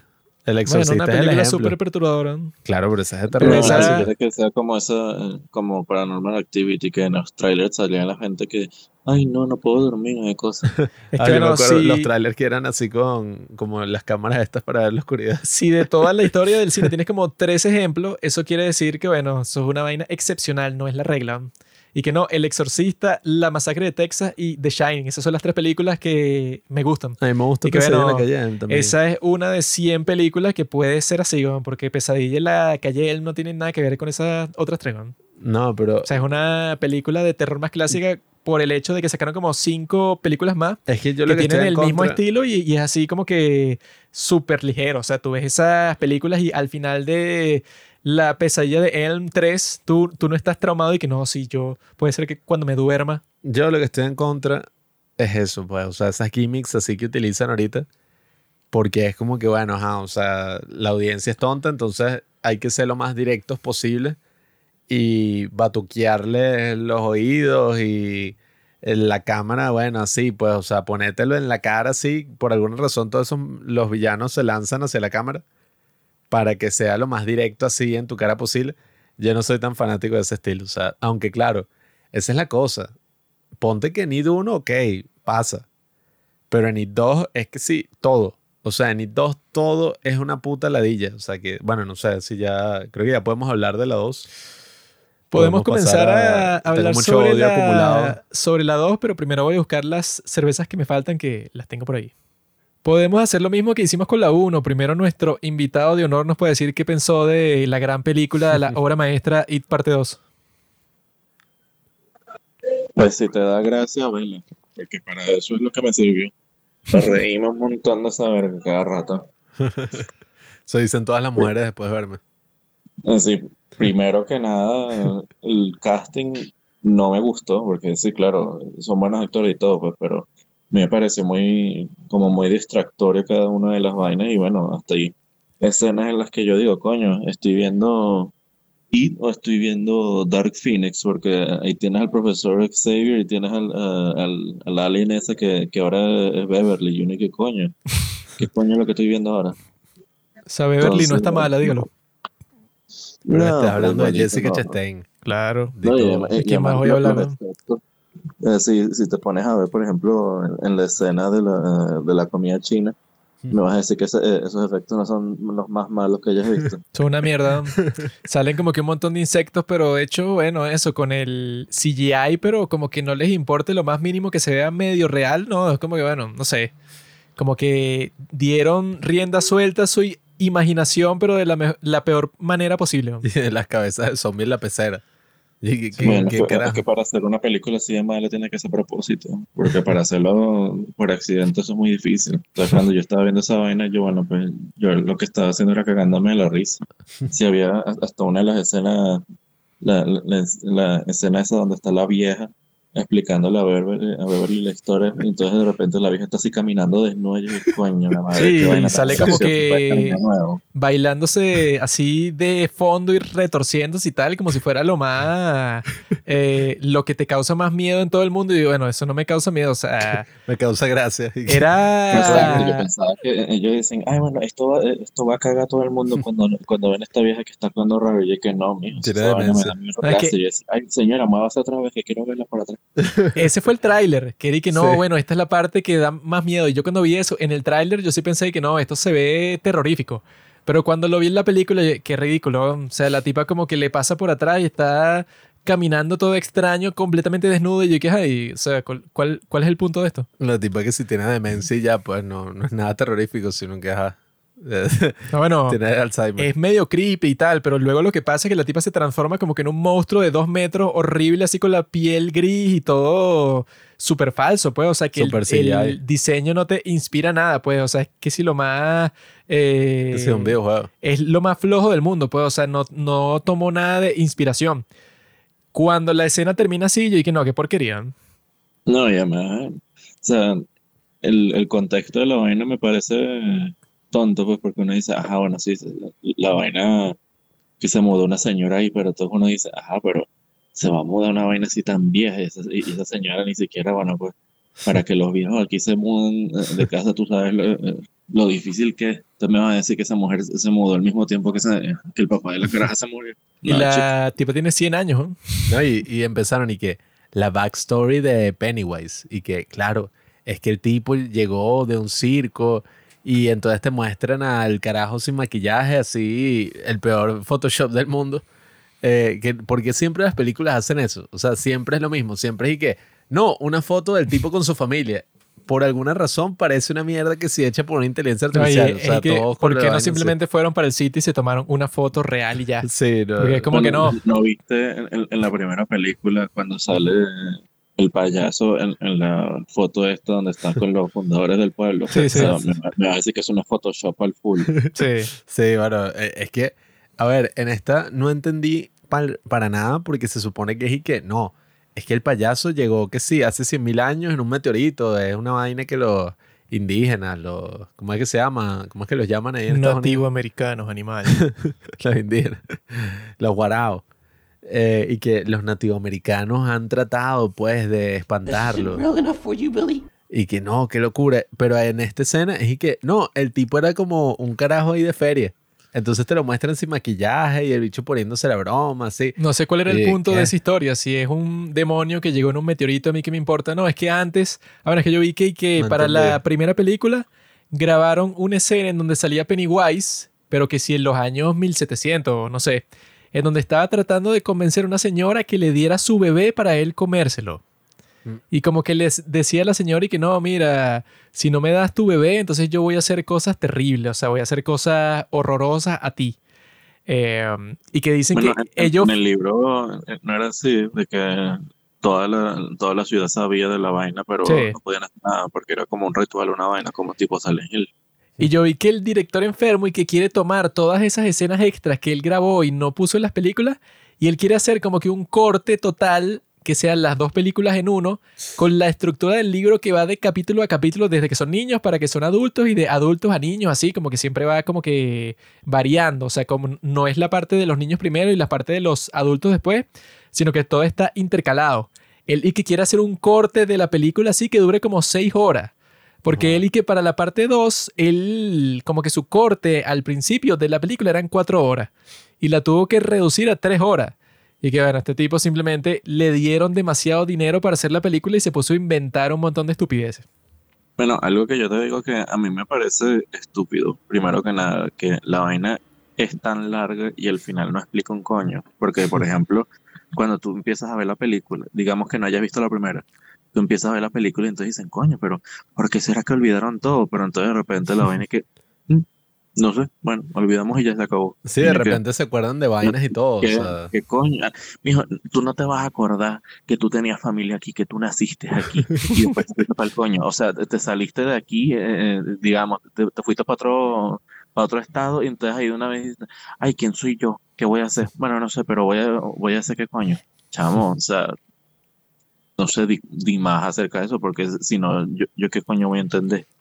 Porque ni siquiera dicen eso de que cuando se fueron empezaron a perder su memoria. No, es que O sea, eso, no si, si dura tres horas, tú te imaginarías y que, bueno, tienes tiempo para todo, porque una película no puede durar más de tres horas. El padrino, o sea, en el, el padrino dura tres horas y te cuentan, no jodas, o sea, toda mierda y que no, desde el bicho que es joven hasta Pero que los tipos con esta película son tan bestias que, bueno, dura tres horas, pero eso, le falta explicar un montón de cuestiones que, claro, o sea, que si vienen del libro, o sea, en el libro te explican todo, pero bueno, tiene 1200 páginas. Pero estos tipos con tres horas y que, bueno, tú también tienes tiempo, bro. Si no lo explicaste es porque eres un incompetente. Claro, porque yo lo que digo es, ok, entiendo que la vaina es basada en un libro y coño, así no te vas a sobreextender, pero chamo, al menos dame un poquito de contexto de lo que está pasando, porque no me puedes poner que, sí, se olvidó, bueno, hasta ahí quedó. Ah, y esta, y, por ejemplo, porque por ejemplo te digo, chamo, o sea, si la caraja se le olvidó de verdad toda su vida y después se casó con un carajo que el, el tipo también le pega, le pega y toda esa verga, y después al final, ¿qué pasó con eso? No sé. El, el- el tipo lo puso en preso, no sé. La película termina así y se acabó. Ahora la caraja es, es feliz con su ex gordito y listo. La No, se fue para el coño y listo. Eso fue lo que yo pensé, bueno, y que lo que dicen bastante con esa escena rara en donde está Beverly, cuando conoces al esposo de Beverly, ella está hablando por teléfono y como que su esposo la escucha, entonces ella tiene como que un poco de tacto a su alrededor, como que está de puntilla, está como, no, sí, una llamada que recibí de un amigo. Y entonces ella eh, como que está tratando de ser lo más sutil y el tipo parece ser un tipo normal, pues, hola, ¿qué tal? No, sí, ah, no, estabas hablando por teléfono, ¿con quién y tal? Así, pero actuando como si es un tipo gentil. Y lo más terrible y lo que demuestra que la película, bueno, la hicieron un grupo de ineptos, es que esa escena dura como, no sé, como dos minutos. Y en esos dos minutos ese tipo lo presenta, o sea, es Coño, la, mira, es la eh, primera vez que lo ves. Esa escena, tú, tú estornudas y se acabó la escena. Y uno dice, Sí, weón. ¿qué pasó? Eh, Cerra los ojos por un segundo. Es súper corta y la primera vez que lo ves y que, bueno, el tipo que es el esposo pasa de ser un tipo que tú dices, ah, no, mira, pero se casó con un buen hombre y como a los cinco segundos y que, mira, perra, tú no vas para ningún sitio y le empieza a caer a golpes, ¿no? Le mete un coñazo en toda la cara, así. Y es gracioso porque el tipo que yo vi que hizo ese comentario sobre esta escena, que es un youtuber ahí, él y que no, bueno, o sea, pero en cualquier película te medio desarrollarían esa relación para que tú veas y no, bueno, debe haber una razón por la que ella se casó con él. El tipo, no sé, tiene sus buenos momentos, entonces te muestran que si un día de ellos juntos y el tipo por algu- alguna razón al final del día, no sé, se emborracha y le cae a golpes a ella, por ejemplo. Pero en esta te tratan de mostrar todo eso como en dos minutos, entonces no funciona porque no te da tiempo para procesar nada. Sino ah, no, claro, es que ella se casó con un tipo que es exactamente igual a, a su padre. Pero le quitan toda la posible profundidad que puede tener, pues, o sea, porque te lo lanzan demasiado bestial, demasiado rápido. Es que como la película es del 2019, ahí no se ha inventado la sutileza. Entonces esa mierda no, joda. cuando uno, Eso se inventó luego del Me Too. Sí. que, que uno dice, coño, o sea, bueno, no voy a compararla tanto con la miniserie, pues, pero en la miniserie de una vez te sale que, que el esposo es una mierda, pues. Claro. va, le pega coñazo, o sea, la trata mal y uno dice, ah, ok, bueno, o sea, si el tipo es una mierda y bueno, supongo que uno nunca cambia el, ¿cómo se llama?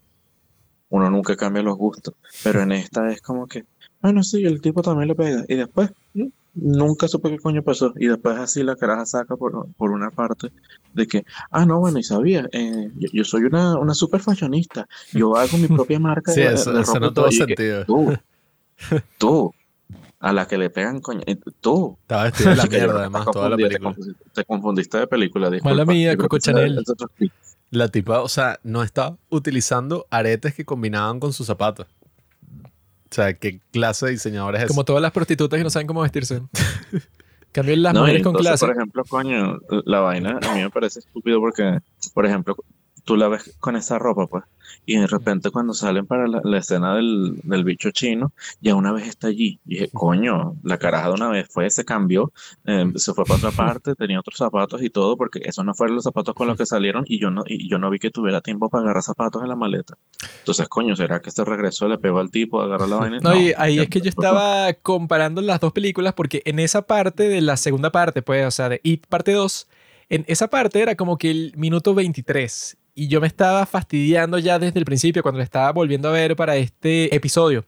Porque yo estaba pensando, bueno, ya van por el 23 y siguen como que medio introduciendo a cada personaje cuando ya yo los conozco y bueno, me sería bueno, sí, o sea, que me den una actualización de qué, qué es lo que están haciendo el día de hoy. Pero ya van por el minuto 23, o sea, ya se le está yendo el tiempo. O sea, ya para este momento en una película que tenga una duración normal, ya la historia como tal ya hubiera empezado, pues, o sea, como que cuál es el evento que está motivando todo este movimiento que está pasando. Yo lo comparé Bueno, con la sí, primera película. Esa película es así, pues. Sí, no, película está ahí montándose en el éxito de la primera. Entonces dice, bueno, si no viste la primera, mala suerte. No, es que eso, si tú comparas qué es lo que está pasando en el minuto 23 de la primera película, es cuando está el gordito, este Ben, cuando está escapando de los bravucones que ya están en el sitio ese de los Barrens, pues así, que es como que un pantano en donde están las cloacas. Ya están ahí buscando al hermano de Billy, o sea, así eh, comenzando con la investigación que ellos tienen desde el principio.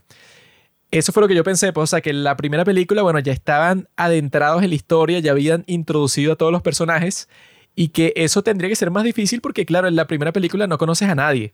Y ya en la segunda película, cuando ya los conoces, se tarda muchísimo más en introducirlos. Y digo, bueno, ¿qué sentido tiene eso? Si ya van por el minuto 23, se supone que ya yo vi la primera película, solo me tienes que actualizar en qué, en qué es lo que está pasando y ya comienzas con tu historia. No, y- Pero si ya es el minuto 23 y no has ni comenzado porque ni sabemos qué es lo que va a pasar, yo estaba, bueno, por eso es que es tan aburrida.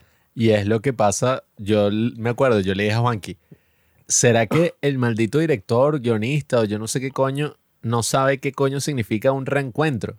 O sea, una reunión de reencuentro así con tus amigos viejos, porque todo el punto de reencontrarse en el restaurante y de esa escena es que es la oportunidad de tú presentar a todos los personajes mayores y que los tipos estén como que, ah, qué loco, mira, tú eres este, tú eres el otro, así tal. Porque Sí, o estamos sea, que la ellos de mismos ellos. se sorprendan que el otro, bueno, sí, Sí. se convirtió en un arquitecto, que el otro hizo lo que sea, que bueno, que ese Bill Hader, Richie, que se convirtió en un comediante famoso. O sea, que los tipos se sorprendan cuando se están dando cuenta de todo eso.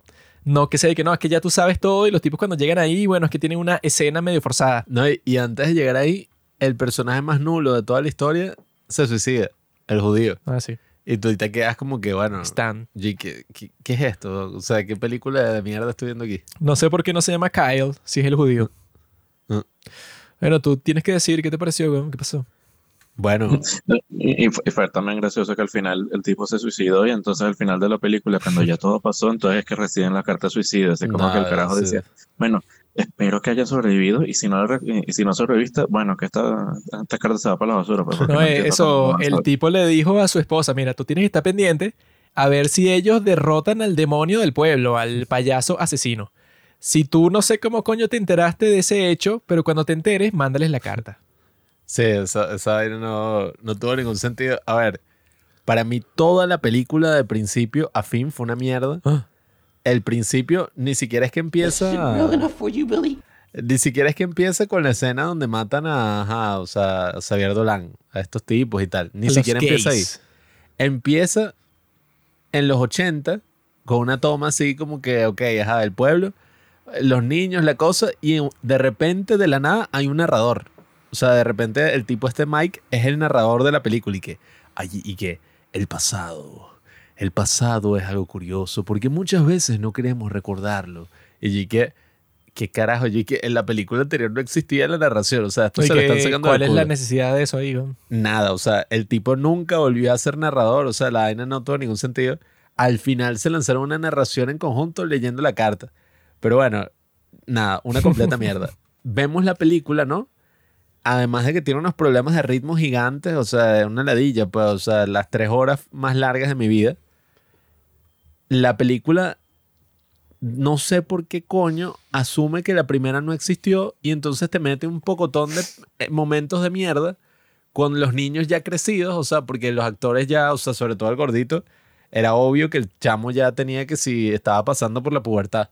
O sea, no era el mismo, no se parecía, pues, o sea, ya No, bueno, estaba y más el que hace de Richie, no Ah, sé ni para no. qué trataron de hacer y que no, bueno, trataron de meterle una inteligencia artificial para que Sí. el rostro se le vea como se le veía en la primera película. Y tú ves la cosa y, o sea, no te ves como en la primera película, te ves totalmente extraño, o sea, es un rostro artificial que si con los efectos especiales de un juego de PlayStation 2. Sí. Entonces, bueno, déjalo como está, ajá, se verá totalmente distinto, pero es mejor que se vea como un extraterrestre. ¿Qué es eso? se veían como la mierda. El bicho este Georgie, hay una escena en que aparece, pues el niño que muere al principio de la primera. Y G que, marico, este, en la primera tenía cinco. Aquí el bicho tiene como nueve. Por eso es que lo que yo dije fue mejor. Haz la película, la secuela, 27 años después. Porque esa fue la cosa, que la película, la 1, salió 27 años después que la miniserie. Ese era todo el chistecito que estaban haciendo. Entonces con la 2 fue que no, pero si tú sumas los números de la fecha del estreno de la 2, da 27. Y que no seas cobarde, weón, que suman los números de la fecha un coñón. 27 años después. La película introdujo un pocotón de escenas hiper mega innecesarias porque fue que, no, no, no. No solamente es que tenemos que, bueno, buscar unas cosas y hacer este ritual para matar a It. No, ahora tenemos que ver una vez más todas las escenas de mierda que vimos en la película anterior, pero una vaina que nunca pasó, tenemos que verla. Y tenemos que ver a todos los niños actuando asustados de nuevo con vainas, o sea, como que no. O sea, los bichos se tomaron la secuela así de pecho y que con más sustos y nuevas cosas que no aparecieron en la primera y esto. Y yo dije, marico, ya, o sea, ya vi No, la es que primera, eso no quiero ver esto. Parecen las escenas borradas de la primera película, porque todo el punto es que se supondría que los adultos ya superaron los traumas que tenían de niños. Obviamente que como en el libro les quedan todavía ciertos traumas que todavía lo fastidian, pues, o sea, que si ven que era gordo, él sigue teniendo ciertos problemas con su cuerpo porque él dice, ah, ya, yo no soy gordo, pero si- sigo ten- teniendo cierta incomodidad, sigue existiendo. Pero no es que te pueden poner como te ponen ahí con Bill, ese actor James McAvoy, que los sustos con él son y que no, es que él sigue pensando que su hermano puede estar vivo. Porque como Pennywise se transforma en su hermano, entonces él cuando lo ve en la alcantarilla casi que se mete de cabeza en la alcantarilla para salvar a su hermano. Y yo dije, ¿qué es esta estupidez, weón? Hay un pocotón Obviamente, de escenas- todo el punto de la primera película es que él lo superó. Fue que, bueno, ya mi hermano se murió, bueno, qué mal. Eso, o sea, ese fue su desarrollo de, Hijo, de pero ¿qué personaje. dices? O sea, el, el carajito está muerto, pero no, no está muerto, está ahí, vamos a salvarlo. Sí, Sí, yo dije, bueno, si eso ya lo hiciste como, no sé, como cuatro veces en la primera película, ya lo hiciste y lo vas a volver a hacer en la segunda. El tipo que la hizo como que no tiene la más mínima idea de qué significa una secuela. Sí. No es que hagas lo mismo que tú hiciste la primera, porque ya la primera la vi cabeza de huevo, sino que en la segunda tienes que, bueno, tienes que profundizar en la historia, tienes que hacer algo nuevo, algo que yo dije, ah, bueno, es como la primera, pero más, o sea, es más allá. No, Mejor. no que es la misma mierda. Sí, es que la vaina y que, no, y se acuerdan, nuestro escondite secreto. Claro, el que nadie vio en la película de dos horas y cuarto, que, ajá, o sea, se supone que era la infancia. No, eso nunca apareció, pero en esta película aparece. En el, en el libro sí sale, amigo. Bueno, me cago en el libro cien mil veces porque Ah. un pocotón de mierda. Dígame cuándo y qué. La bicicleta. Que, ¿Cómo es que se Ah, llama? sí, que Silver. Silver. Que el bicho y que, oh, mi bicicleta. Y el bicho, oh, Silver. Oh. Y entonces el bicho recuerda como que él manejando la bicicleta con la caraja atrás abrazándolo. Y que esa mierda nunca pasó. O sea, yo vi la película Bueno, hace 10 minutos y eso nunca pasó. Quizá fue su sueño. Coño. Y el bicho, oh. Y Claro. tampoco sé en qué, o sea, de qué manera sepa poner detrás, porque en esa, en esa bicicleta solo cabía él. Esa mierda y que, oh, claro, tanto. Ah, la nostalgia. Y yo, Mira, Primero, eso nunca no pasó. solamente sirvió para poner a Stephen King en la película. Sí. o sea, para hacer un cameo y, y yo me quedé que, bueno, ok, estuvo gracioso el cameo, pero toda la mierda, o sea, fue demasiado innecesario, o sea, todo. Dígame cuando el bicho que, no, eh, recordando en la escuela que como que una vez Beverly eh, tuvo ese miedo, pues así con ella, que le apareció y la tipa así con el CGI más mierdero del mundo, así que, ah, quemando, así que, y le recita el poema y, January Embers. Así que se le, Ah. Se le quema todo el cráneo. Y que Winterfire. Cuando yo creo que eso, yo no me, yo no me acuerdo 100% del libro porque lo leí ya como hace dos años. Pero lo que me acuerdo es que, claro, Pennywise, como eran adultos, estos tipos que estaban volviendo para el pueblo, los sustos eran distintos. El, cuando eran niños, a muchos de los niños se les aparecía como monstruos de las películas clásicas de esos tiempos, porque en el libro, cuando son niños, son los años 50. Entonces el tipo a uno se le aparece como, como una momia, otro como Frankenstein, otro como un hombre lobo, así, ¿no? Pero cuando son adultos, como que el tipo se pone más abstracto, pues, o sea, como que trata de esconderse más como que en su vida diaria y trata de que ellos se sientan perturbados cuando vuelven al pueblo, que no se sientan que son parte del pueblo, sino que son como que extranjeros y que les dé ansiedad, pues, o sea, que se sientan mal. O sea, el tipo es mucho más sutil. Se, o sea, Pennywise se vuelve más sutil cuando ellos son adultos y como que su plan principal en, en- en el libro es que manda a Henry Bowers a que mate a todos ellos, pues, pero el tipo es un incompetente y no lo logra. Pero el tipo no está tratando de Ah, hacer exactamente lo mismo. ¿no? Otra cosa, otra cosa que te voy a decir, esa escena a mí me pareció una vaina para reírse cuando el carajo le, le mete el cuchillo en la, en la cara y entonces este solamente se ríe. Ah, sí. Parece una escena de comedia. Y entonces uno dice, ajá, bueno, de verdad el carajo es el carajo, es el payaso. Y de repente viene el carajo y, lo- y lo apuñala y que, y esto, y esto sirvió para... Sí, No, o sea, tú puedes borrar al es- tipo de la película y no cambia nada. Y es el zombie el que lo saca del hospital psiquiátrico. Y dices, ay, ¿eso qué? O sea, ¿cuál o sea eso Sí, dije, sale y- en y- el y este libro, carajo pero no ¿qué tiene sentido en la película. Sí, no, no. O sea, eso. O sea, hab- había muchas partes que yo decía, coño, esto lo pudiste haber quitado y esto Sí. y esto. Al Súper final, fácilmente, si ¿no? quitas todas esas cosas, tienes una película de hora, de una hora y media, dos horas, normal como debe ser, porque al final que le añadiste, le añadiste pura mierda. Sí, o sea, toda esa vaina. Dura tres horas sin razón, ¿no? Que es- eso fue lo que yo pensé, weón. A las dos horas, los malditos están entrando a la cueva de mierda esa de Pennywise. Y pasan el resto de la película de ello y que cómo puede ser que el clímax de la película, que eso no pasa en ninguna película, que el clímax, pues, o sea, la pelea final dura como 40 minutos. Mi- mientras que en la primera película eso dura como 15 minutos, claro, es, es lo más lógico. No, es que toda esa No, mierda del bullying. entender por ejemplo, cuando ellos bajan toda esa verga y, y, y entonces empiezan a bajar por esa vaina y después al final suben por esa vaina tan rápido y dije, chamo, y eso sin cuerda, imagínate. Sí, yo, yo como que no entendí cómo coño bajaron hasta allá. O sea, la vaina de repente aparecieron y que. Y tantas escenas, pero de mierda. O sea, que me cago en todo, pues. O sea, me cago en todos esos tipos que grabaron, trabajaron. Hay que fusilarlos a todos. O sea, esa mierda. Primero, los flashbacks. O sea, lo que ya hablé. Todo es una mierda. O sea, no tenía ningún sentido. Iban en contra de las cosas que se establecieron en la película anterior. O sea, por ejemplo, ese que te mencioné de que parece la caraja en la escuela ellos nunca habían hablado en la puta escuela. Ellos hablaron cuando estaban de vacaciones. Entonces, yo lo que entendí fue que al final de la película, la caraja esa Beverly se iba para el coño. Claro. Y por eso es que hicieron esa promesa. No que ellos volvieron a clases el semestre, o sea, el, no sé, la...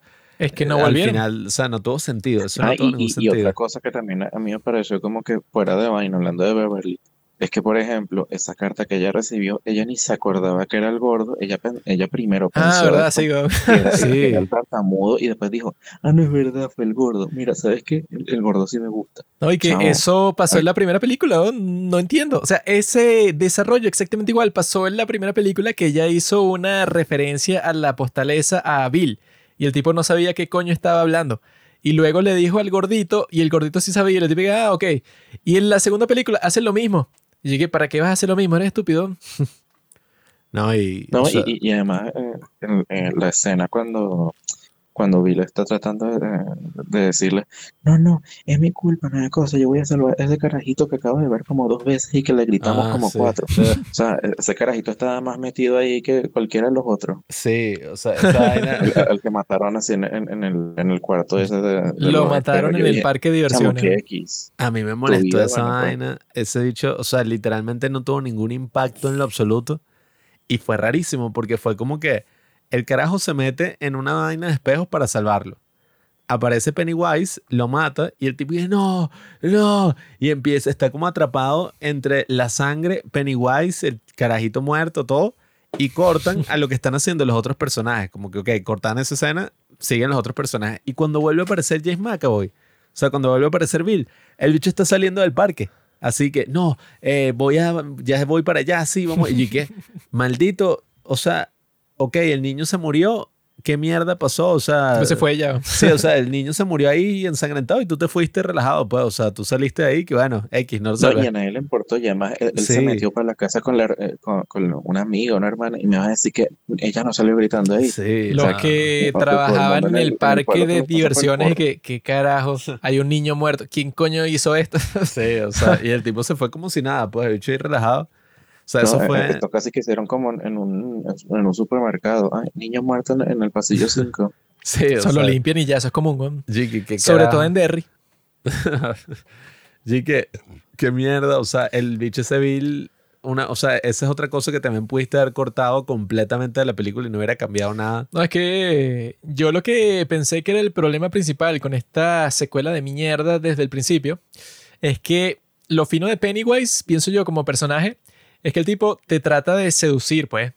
No es que el tipo va y te come y ya, porque todo el punto del tipo es que quiere asustarte, pues. O sea, quiere que cuando te coma, tú te moriste en el momento más aterrador del mundo. O sea, que yo he escuchado que los cazadores supuestamente tratan de matar a su presa antes de que la presa se dé cuenta que la están cazando.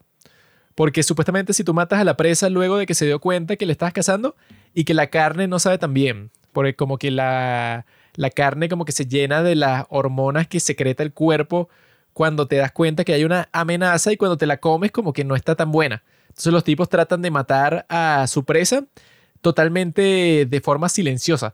Mientras tanto que este It es totalmente distinto, pues, o sea, el tipo te quiere seducir, quiere asustarte, pues, o sea, quiere ser tu amigo, pero al, mismo tiempo torturarte, pues, o sea, para que sea más cruel la cuestión, para que cuando te coma, bueno, tú te moriste, pero aterrorizado completamente, pues es un cazador, pero al reverso. Por eso es que me pareció desde el principio, pues, o sea, desde la primera escena, esta película te muestra que va a ser una super mierda, sí. Porque eso de los gays, ¿no? O sea, que los tipos en ese pueblo los discriminan y les caen a golpes y los lanzan por el puente, o sea, son unos malditos. Porque esa parte tenía sentido también desde el punto de vista del libro, porque en el libro la cuestión con Pennywise es que el tipo está perturbando a todo el pueblo. O sea, él vive en ese pueblo, pero supuestamente él estructuró ese pueblo a su propia imagen. Como que el tipo es un maldito, pues, o sea, es un demonio. Y todo ese pueblo, o sea, todas las personas como que son particularmente desgraciadas, pues, o sea, todos actúan de cierta forma maldita, sí, pero es porque están bajo la influencia de Pennywise. Y en el libro hay varios capítulos en donde te está mostrando cuál fue la historia del pueblo. Entonces como que a Pennywise, pues a un payaso así, se le ven varios eventos importantes de la historia del pueblo, cuando hubo que si un tiroteo masivo contra unos bandoleros, pero que si en el viejo este, pues que si en los años 1800, Pennywise estaba ahí participando y fue como que el que comenzó el tiroteo, una cosa así. Luego, en el siglo XX, Pennywise se apareció cuando había como que una reunión de personas negras no sé, como que una fiesta. Y se llegaron como que puros blancos, pero para matarlos, para quemar el lugar en donde se estaban reuniendo y quemaron la casa y como que hubo como 100 muertos, pues, o sea, como que Pennywise en el libro te lo muestran como que una presencia totalmente oscura y que corrompe a las personas, o sea, un tipo totalmente maldito.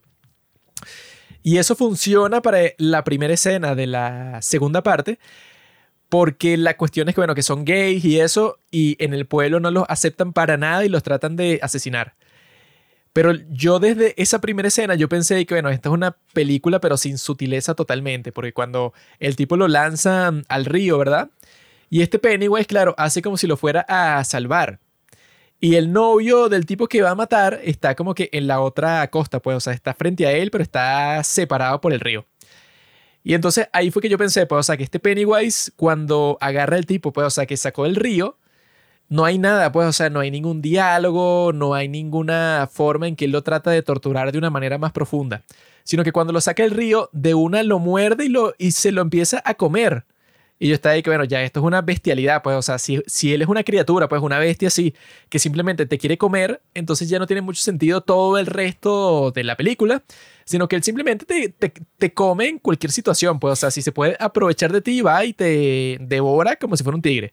Y que bueno, Ah, es en, a en- mí me parece igual así como la, la escena esta de la carajita con, con esa con esa marca de nacimiento más falsa que el coño, que parecía como si se lo hubieran pan- eh, pintado las payasitas ni Funisma. Que dice, chao, pero esto de verdad está pasando. O sea, y y de verdad la carajita es tan estúpida. Y después uno dice, coño, sé que los carajitos son estúpidos, pero tiene que haber un punto en el que si ves un, un bendito payaso que tienes ahí y agarra una luciérnaga en las manos y todavía te, te sigue alumbrando la cara, Pero es que sí, es que esa, eres estúpida. esa por lo menos, esa por lo menos para mí era como que más interesante que la escena con la que comenzaron, porque con la que comenzaron ese Pennywise no hace nada, sino que simplemente se, co- se, se coge, ya iba a decir, Se coge el gay. simplemente se come al tipo y ya. Mientras con la muchachita esa, pues, o sea, en el partido ese de béisbol que se la lleva como que para las gradas porque la muchachita está persiguiendo una luciérnaga y tal. Cuando pasa eso, él por lo menos como que la trata de manipular, porque la chamita cuando llega para ese sitio, ella ve a Pennywise y ella dice que no, bueno, yo me voy de aquí porque esto es súper creepy, o sea, este payaso se ve horrible. Y cuando se está yendo, este Pennywise hace como si está llorando y que... y ella se voltea y él le dice que no, es que yo me pongo a llorar porque la gente se burla de mí, porque dicen que me veo raro. Entonces, claro, ella se siente identificada con ese sentimiento porque ella también la ven rara porque tiene esa marca en, en la cara. Entonces, por lo menos ahí, él como que trata de ganarse su confianza antes de comérsela, ¿no? Pero eso, al principio de esta parte 2, él no hace eso con el gay que se come.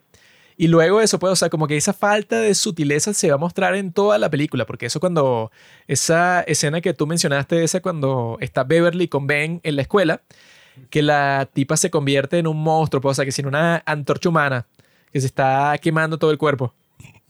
Ahí yo viendo eso, está bueno, qué desagradable, porque todo el punto de eso en la primera película era que él le dejó la postal con el poema porque le, le gustó mucho cuando la conoció por primera vez. Entonces él se inspiró y le escribió ese poema y se lo dio a ella. Entonces ella estaba como que pensando quién le dejó esa postal en el bolso y no sabía si era Bill o, o si era Ben. Esa parte era bonita en la primera película porque era como ese triángulo amoroso extraño ahí que no se podía definir porque son niños también, pues entonces no saben qué es lo que están haciendo y tal. Y te lo pone en la segunda película, que eso fue lo que yo pensé, que en la segunda película funciona más como una parodia de la primera, que eso es lo raro, pues, o sea, es como si fuera la de la, una loca película épica o como la que hacen que es y que de 300, pues, o sea, una, Una parodia de. Esparta. Sí, o sea, que como que simplemente te estás bu- burlando de lo que pasó en la primera película, o sea, no estás tratando de hacer tu propia película. ¿no? Y, y con todos esos chistes absurdos que no tienen cabida en una película así, como el del vómito, que, o sea, para mí ese es el punto también así, o sea, a la hora y media que tú dices, "Ah, apago el televisor, no veo más películas en toda mi vida, o sea, dejo esto. Sí, que bueno, que Oh, ajá. absurdo porque bueno, si esto es una película de terror No, y de repente y te estás burlando, ¿no? Y que eso lo hacen todo el tiempo, pues, o sea, hay un montón de veces que hay susto, pues así. Y Richie o cualquier otro hace un chiste como que para que la situación no, no sea tan tensa. Y está bueno, en la película pasada nunca hacían eso, pues, o sea, lo hacían en ciertas escenas que eran así para desarrollar los personajes, que sí podían hacer chistes, pero en la de It 2 lo hacen todo el tiempo. Y usted, bueno, ¿cuál es el punto de hacerlo todo el tiempo si, si se supone que esto te tiene que asustar? Es que tienen ese, tienen el del perro, que también fue una cagada. Otro Eh, que es chistecito que si un perro Scooby-Doo ahí. eh, tienen, bueno, o sea, hasta en el maldito final, o sea, no se toman nada en serio. bueno, y está el- todo el otro aspecto que no he mencionado, que es el de, nada, o sea, por alguna razón quieren desarrollar el personaje de Richie y decir que él era gay. Algo que en la primera película no salió absolutamente nada al respecto. Y es y que no, sí, es que él era gay y tal. Y no, o sea, estaba enamorado de Eddie. Que bueno, Ajá. ah, bueno, por cierto, que yo viendo lo de la muerte del judío, yo dije, porque yo pensé, yo cuando lo estaba viendo así por segunda vez, yo dije, ah, ya va, el judío también era gay. Cuando te muestran que el tipo está así en la bañera recordando, yo dije, ¿qué es esto? O sea, porque muestran este momento así como el bicho viendo a Billy que, ay, Billy, así, y que, y, perdóname, Billy, y que, No, es ¿qué que carajo? es raro porque en el libro sí hay personajes que son gays, pero gays perturbadores así. Ese, el muchacho ese que era como que parte de la pandilla de los bullies, que era ahí que Patrick, no Sí, sé, no sé qué cosa. en el, en, el, en el arcade que estaba Sí. jugando con él. Y entonces de repente, ay, viste que no me No, había eso que el de la pandilla esa de Henry, hay un tipo que es, es gay. Y en el libro hay una escena toda rara que es como que ese Patrick le dice a Henry que como que le va, le va a hacer un handjob, pues, o sea, que lo va como que a masturbar. Y es raro porque los dos como que están solos y como que sí les gusta, pero es una cosa que te lo pone así como que perturbador así de que los tipos están como que dañados. Y que luego cuando termina la cuestión, como que Henry le dice al otro que no le digas esto a nadie, maricón. Y el otro le dice, ajá, pero se te paró porque te hice el handjob y como que te gustó. Y él dice, a mí no me gustan esas cosas de maricas. Y el otro le dice, ajá, pero como que te gustó. Y él dice, claro que no, maricón. Y si lo vuelves a decir, te caigo a, a golpes. y todo. Una, una cosa rara así que lo meten como que en el medio del libro. Y es como, bueno, no sé cuál es el punto de esto. Bueno, como esa parte del libro que es la que menciona todo el mundo. Esa de que cuando tienen esa especie de orgía que es súper extraño y no tiene sentido. Carajo. Pero que, que lo que decían que cuando Stephen King escribió cualquiera de estos libros en los Estaba 80, el tipo y que se metía cocaína, pero dura, pues, o sea, se metía unas líneas de cocaína, no sé, como siete líneas para escribir. Y entonces en esa escena, que supuestamente ellos están buscando cómo salir de ese, esa serie de alcantarillas y tal, y se les ocurre como que su vínculo como grupo, que es como que lo principal que tienen, porque como que It le tiene miedo al grupo, porque cuando están todos juntos como que tiene mucho más poder místico contra él.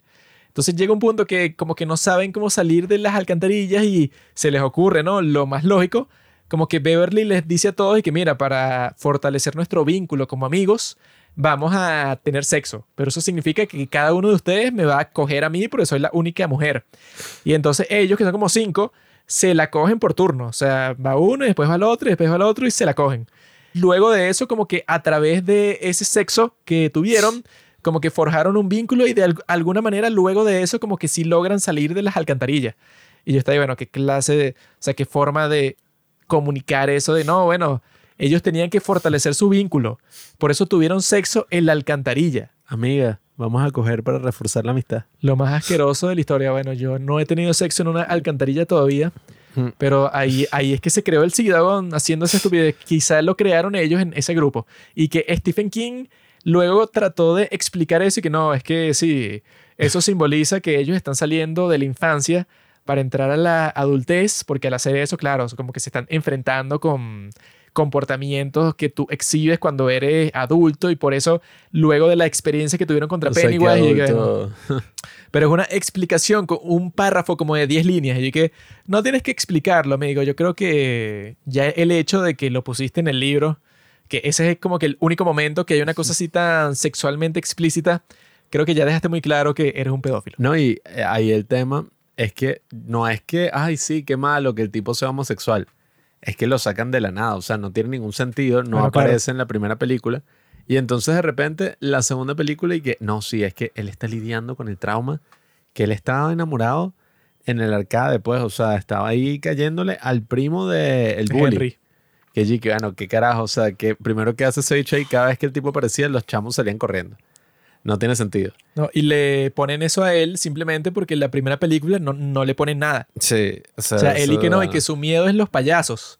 Pero no conoces a su familia, no conoces cuáles son las cosas que lo atormentan ni nada, sino que como que a él no les dio tiempo para la primera película y por eso en la segunda película es, no, bueno, conviértelo en gay, porque eso es un trauma, no, bueno, ya es gay. O sea, No, como y- que tratan de, no sé, de, de reparar el error que tuvieron en la primera película de no darle ningún trauma particular a él. Le dieron uno nuevo en la segunda. Y a través de flashback, y que no, pero él ya lo tenía, pero era un secreto. No, y poner una escena donde sale Pennywise cantando, que fue terrible, o sea, cambian la colorización, así de la nada, y como que todo es azul por alguna razón. Una mierda completamente. Ujú. O sea, la vaina más amateur así del mundo. Después y que, no, eh, él estaba enamorado de Eddie. Entonces cuando se muere el bicho que, no, Eddie. Y entonces al final como que cuando el, el judío mandó una carta así desde la muerte y que no. O sea, como, porque esa fue otra. Y que no, el tipo cuando hizo el bar mitzvah, el tipo se lanzó un discurso que no apareció en lo absoluto en la primera porque es mentira. O sea, eso Yo no vi que, pasó. que esa fue una escena borrada de la primera película que tuvo la excelente idea de ponerla de la nada en la segunda. Sí, o sea, que, que fue una estupidez porque, o sea, de repente he dicho un discurso sobre y que sí, somos perdedores Sí. y nada va a cambiar eso. Y que bueno, en la primera ese nunca fue el show, pues, o sea, no que hay que sentirse Es que orgulloso de ser un lo perdedor. raro No, es eso, que si no lo la pusiste en la primera, no también. inventes. weón. La manera súper gay en la que lo dice que papá soy un perdedor Sí. y sé nunca lo voy a cambiar y se va y yo que ah pero este era marico también o sea, Es que lo, lo raro de eso es que, mira, ya esa parte de la historia ya pasó, weón. Sí, no puedes de repente poner una parte importante de esa, ese momento de la historia.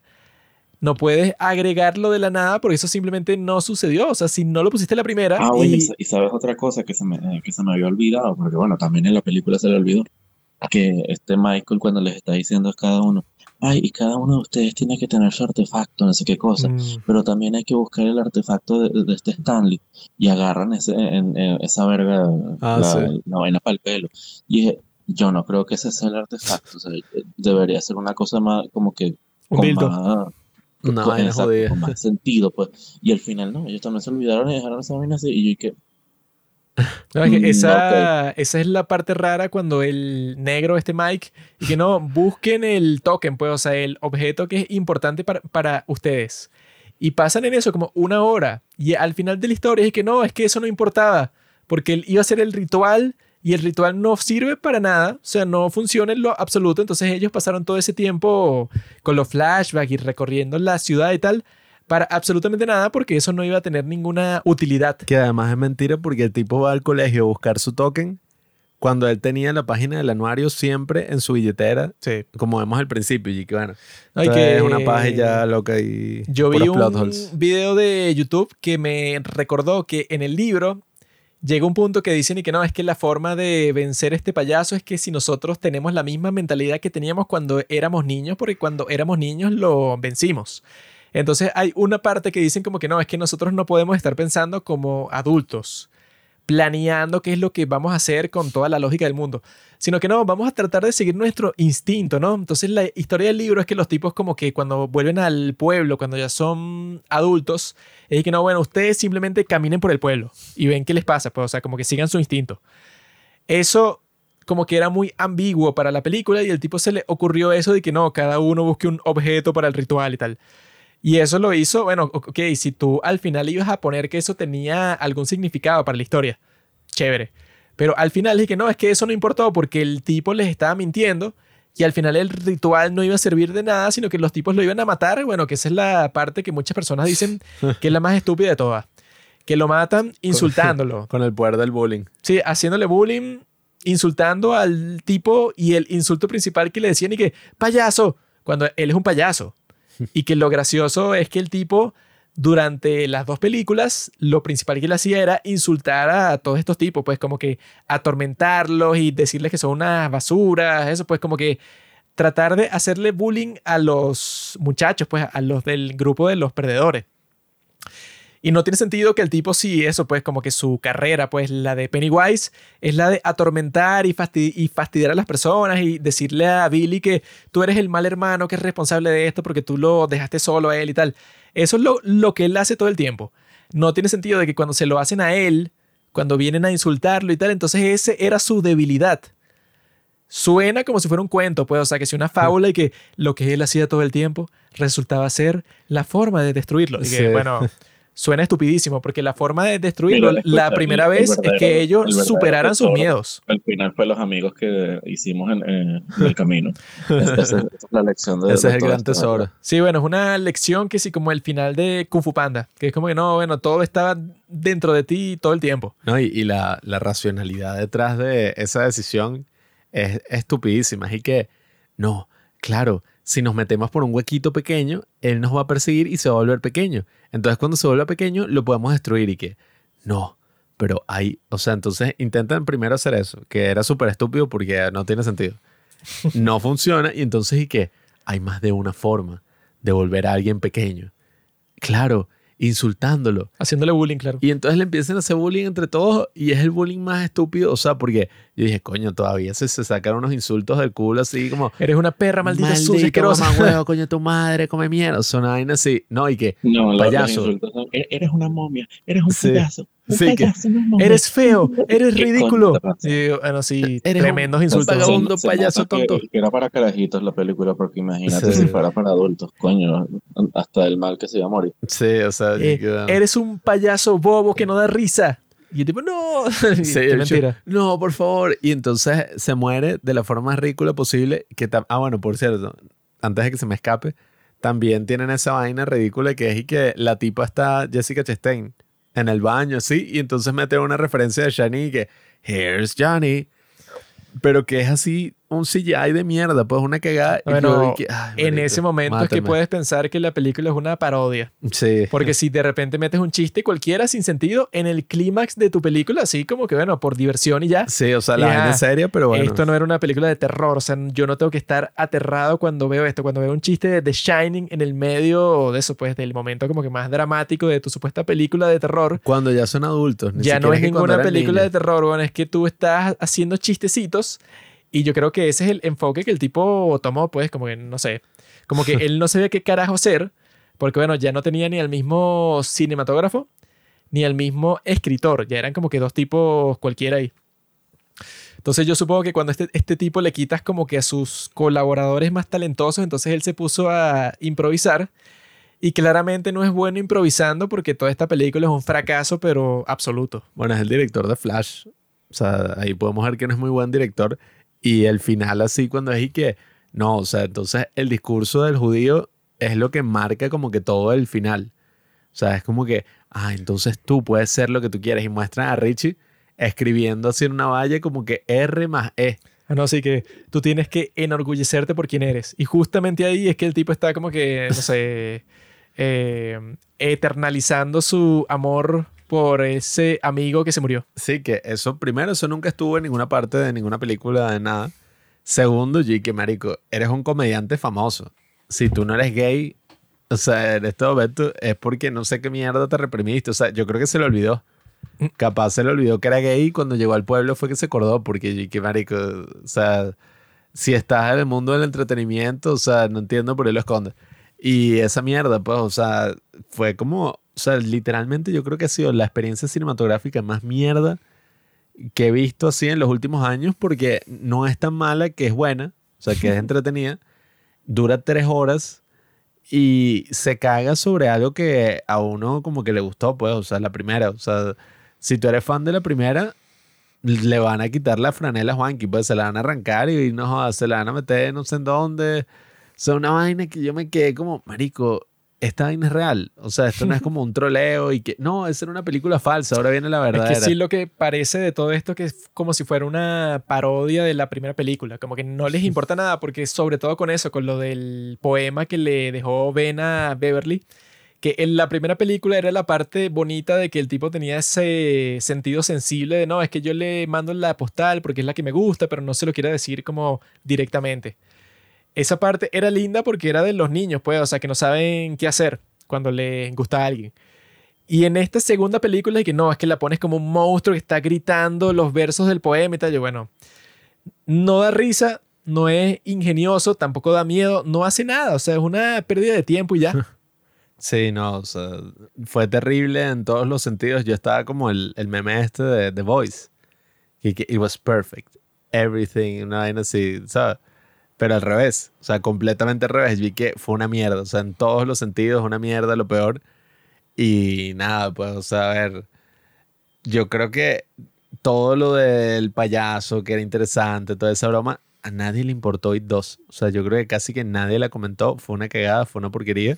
No, y la lógica es que, bueno, claro, tú vas a recomendar It 1 y le vas a decir a las personas, bueno, pero no veas It 2, porque si ves It 2 te va a dañar toda la experiencia, porque te va a hacer pensar en los personajes y te los pone de adultos y te pone como si fuera la continuación de la historia, cuando en realidad no es ninguna continuación de ninguna historia, porque yo creo que no tiene historia, pues, o sea, los tipos, no sé, no, no sé de qué, ni de qué sirve. Porque la idea es que si son los mismos personajes y ya esos personajes superaron los problemas que tú estás volviendo a sacar de la, de la nada, que los estás desenterrando.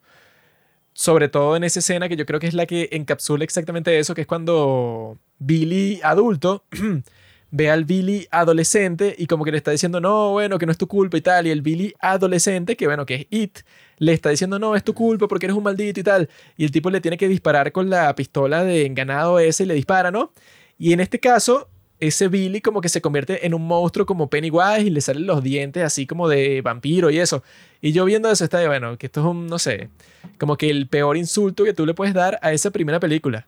Porque eso, exactamente igual, pasó en la primera, pero entre Billy y su hermano Georgie. Ahora, ¿qué sentido tiene que pase exactamente lo mismo? O sea, el mismo tipo de desarrollo de personaje, pero para Billy adulto con su Billy adolescente. Está que, bueno, es que ya, no sé, no tenías más nada que hacer, no tenías la más mínima idea de qué fue lo exitoso en la primera película. O sea, eso es lo extraño, pues, o sea, que pareciera que fue hecha por una persona, no sé, que odiaba la primera película y se quería burlar de todos los aspectos más importantes, pero fue hecha por el mismo director. Entonces, cuando la ves, eso pues, es una cosa que yo creo que es imposible de explicar. ¿Segura? No, yo creo que fue hecho por un, un director diferente. El, el escritor sí fue el mismo, pero el director fue diferente, creo. fue el mismo, bro. E- ese tipo Andy Muschietti que, bueno, que le dieron ese trabajo de nuevo y lo hizo horrible. O sea, porque lo que cambiaron fue tanto el cinematógrafo como el escritor. Y dejaron solo al escritor, que fue el que hizo eso, la de Anabel, la monja y tal. El tipo como que le dieron, no sé, como que toda la libertad para escribir su guion de terror cliché de mierda. Y eso, pues, o sea, lo que dice todo el mundo en la primera película, que lo más importante no son los sustos, pues, sino es el desarrollo de personajes y la química que tienen los actores cuando son niños y eso. Y trataron de eso, como que de replicar esa misma química, pero con los actores adultos, obviamente que no funcionó, pero ni de cerca, pues, o sea, los tipos... Yo creo que esta es una de las películas extrañas, esta de la de It parte 2, que simplemente fracasó en todo. O sea, en todo lo que intentó hacer, en todo, fracasó. Así era decir de mí, pero bueno, no, bueno, no sé. y sobre la paternidad, sobre una vaina Porque es raro, porque de alguna película, no sé, ponte que es malísima, pero hay gente que dice como que no, bueno, pero este actor fue bueno, o no sé, esta escena me gustó, pero de esta no sé ni qué coño, o sea, no sé qué puedo decir. Así como que no, sí, esta sí, esta sí fue buena, sí tuvo esto positivo, o sea, todo lo hace mal. Sí, no, o sea, una basura en todos los sentidos, amigos. Yo creo que para Halloween, bueno, no sé, pueden ver la primera. La segunda debería ser completamente olvidada. O sea, yo, para mí es como un sueño así, esos de fiebre. Cuando uno tiene fiebre y estás así, coño, sudando la fiebre y estás así en tu cama y tienes como unas alucinaciones ligeras ahí todas raras. Es exactamente eso, pues es la experiencia perfecta para describir It 2. y nada, o sea, yo diría que este Halloween es interesante. Mírate la primera y después termina con la miniserie. Sí, o, o Yo bueno, creo que o sea, puedes ver la primera y luego de eso te suicidas porque de esa manera no vas a poder ver la dos, sino que simplemente ya, pues, o sea, tuviste la buena experiencia de la primera y ya. Que bueno, yo creo que si te pones a ver, el personaje más inteligente de todo fue al final el judío. Por el carajo dijo, no, o sea, esta película va a ser tan mierda que me va a suicidar al principio. Bueno, es que si a mí me hubieran dicho antes de verla y que mira, va a ser así de mala, o sea, pero me lo confirman 100%, mira, es 0 de 10. Yo no lo hubiera visto en, en el cine en, en ese momento, sino que me hubiera suicidado. Y les dejo a ustedes dos una carta en donde les explico, mira, un viajero en el tiempo me confirmó que esta película va a ser una porquería. Y como yo tenía todas mis experiencias, mis esperanzas puestas en que esta iba a ser una tremenda película, entonces, bueno, no me queda otra sino suicidarme. Bueno, yo no tengo más nada que decir. No tengo más veneno que escupir, más odio que desplegar. Entonces, nada, yo creo que eso es todo sobre It. En general, el libro no sé si vale la pena. De bolas que vale la pena, no 1200 es páginas. sobre IT en general, amigo. Eso sigue Mm. y va a seguir por los siglos de los siglos, va a seguir siendo relevante. Porque el libro es muy bueno Ahorita y se la- verá una serie dirigida por el mismo tipo. y la primera película es muy buena. Simplemente te tienes que olvidar de que la segunda película existe. Si tú logras hacer eso, vas a ser exitoso en esta vida y, y vas a disfrutar. Ay, Halloween, Halloween. Bueno, vamos a ver, vamos a ver qué nos depara este mes. Yo quiero ver algunas películas de terror coreano que tengo pendiente. Le dije a Juanqui, quiero ver The Wailing, que le han recomendado mucho por Instagram. No fastidio. Y nada, no sé, me gustaría disfrazarme de Pennywise. Me puedo disfrazar de Pennywise, Juanqui se disfraza de Richie. O y Richie y Eddie. no sé, o sea, sería fino disfrazarse de Pennywise en este Halloween. Tú puedes ser el clásico, yo puedo ser el... O bueno, al revés. A ti te gustó más la basura nueva. No. A mí me gusta el clásico, el diseño clásico. Yo soy el Pennywise de la 1 y tú eres el Pennywise de la 2. Y Mm. ya. Son distintos. Y bueno, no sé si nuestro querido primo tiene algo que agregar para finalizar estas fiestas con broche de oro.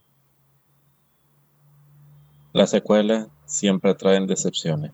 A veces no, a veces sí. Eso es lo que me pasó a mí una vez que yo tenía una chica, ¿no? Y yo la dejé ir, ¿no? Yo dije, no, bueno, listo, se acabó. O sea, la pasamos bien, pero se acabó. Y la zorra luego volvió una segunda vez. Y esa segunda vez fue una pesadilla, pues, o sea, me trató mal. eh, tuvimos todo, todo tipo de experiencias negativas, pero horribles en todo sentido. Y ahí fue que yo dije, bueno, nunca lo hubiera aceptado de vuelta, lo hubiera rechazado para siempre y ya.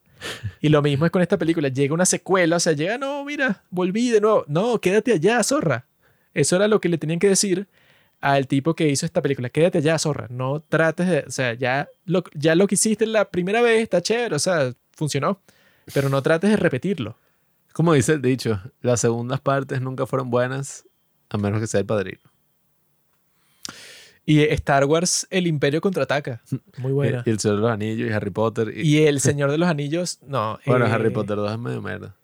Star Wars, La Venganza de los Sith, es la tercera. O sea, es la, no es la secuela, sino la tricuela. Pero es, Es buena. mala. Es buenísima. Malísima. Pero yo lo que les digo es eso, amigos. O sea, si ustedes sienten el deseo de asesinar, no dejen que su mente los detenga. No se pongan con un drama de estar pensando que no, pero ¿qué es lo que va a sentir la otra persona? Si se, la- se va a sentir mal, si le va a pasar terrible. No anden pensando en eso, porque si tu cuerpo te da el instinto de asesinar, eso tiene que ver con la supervivencia. Entonces simplemente ve y mata. Mata a tu padre, ahora mismo.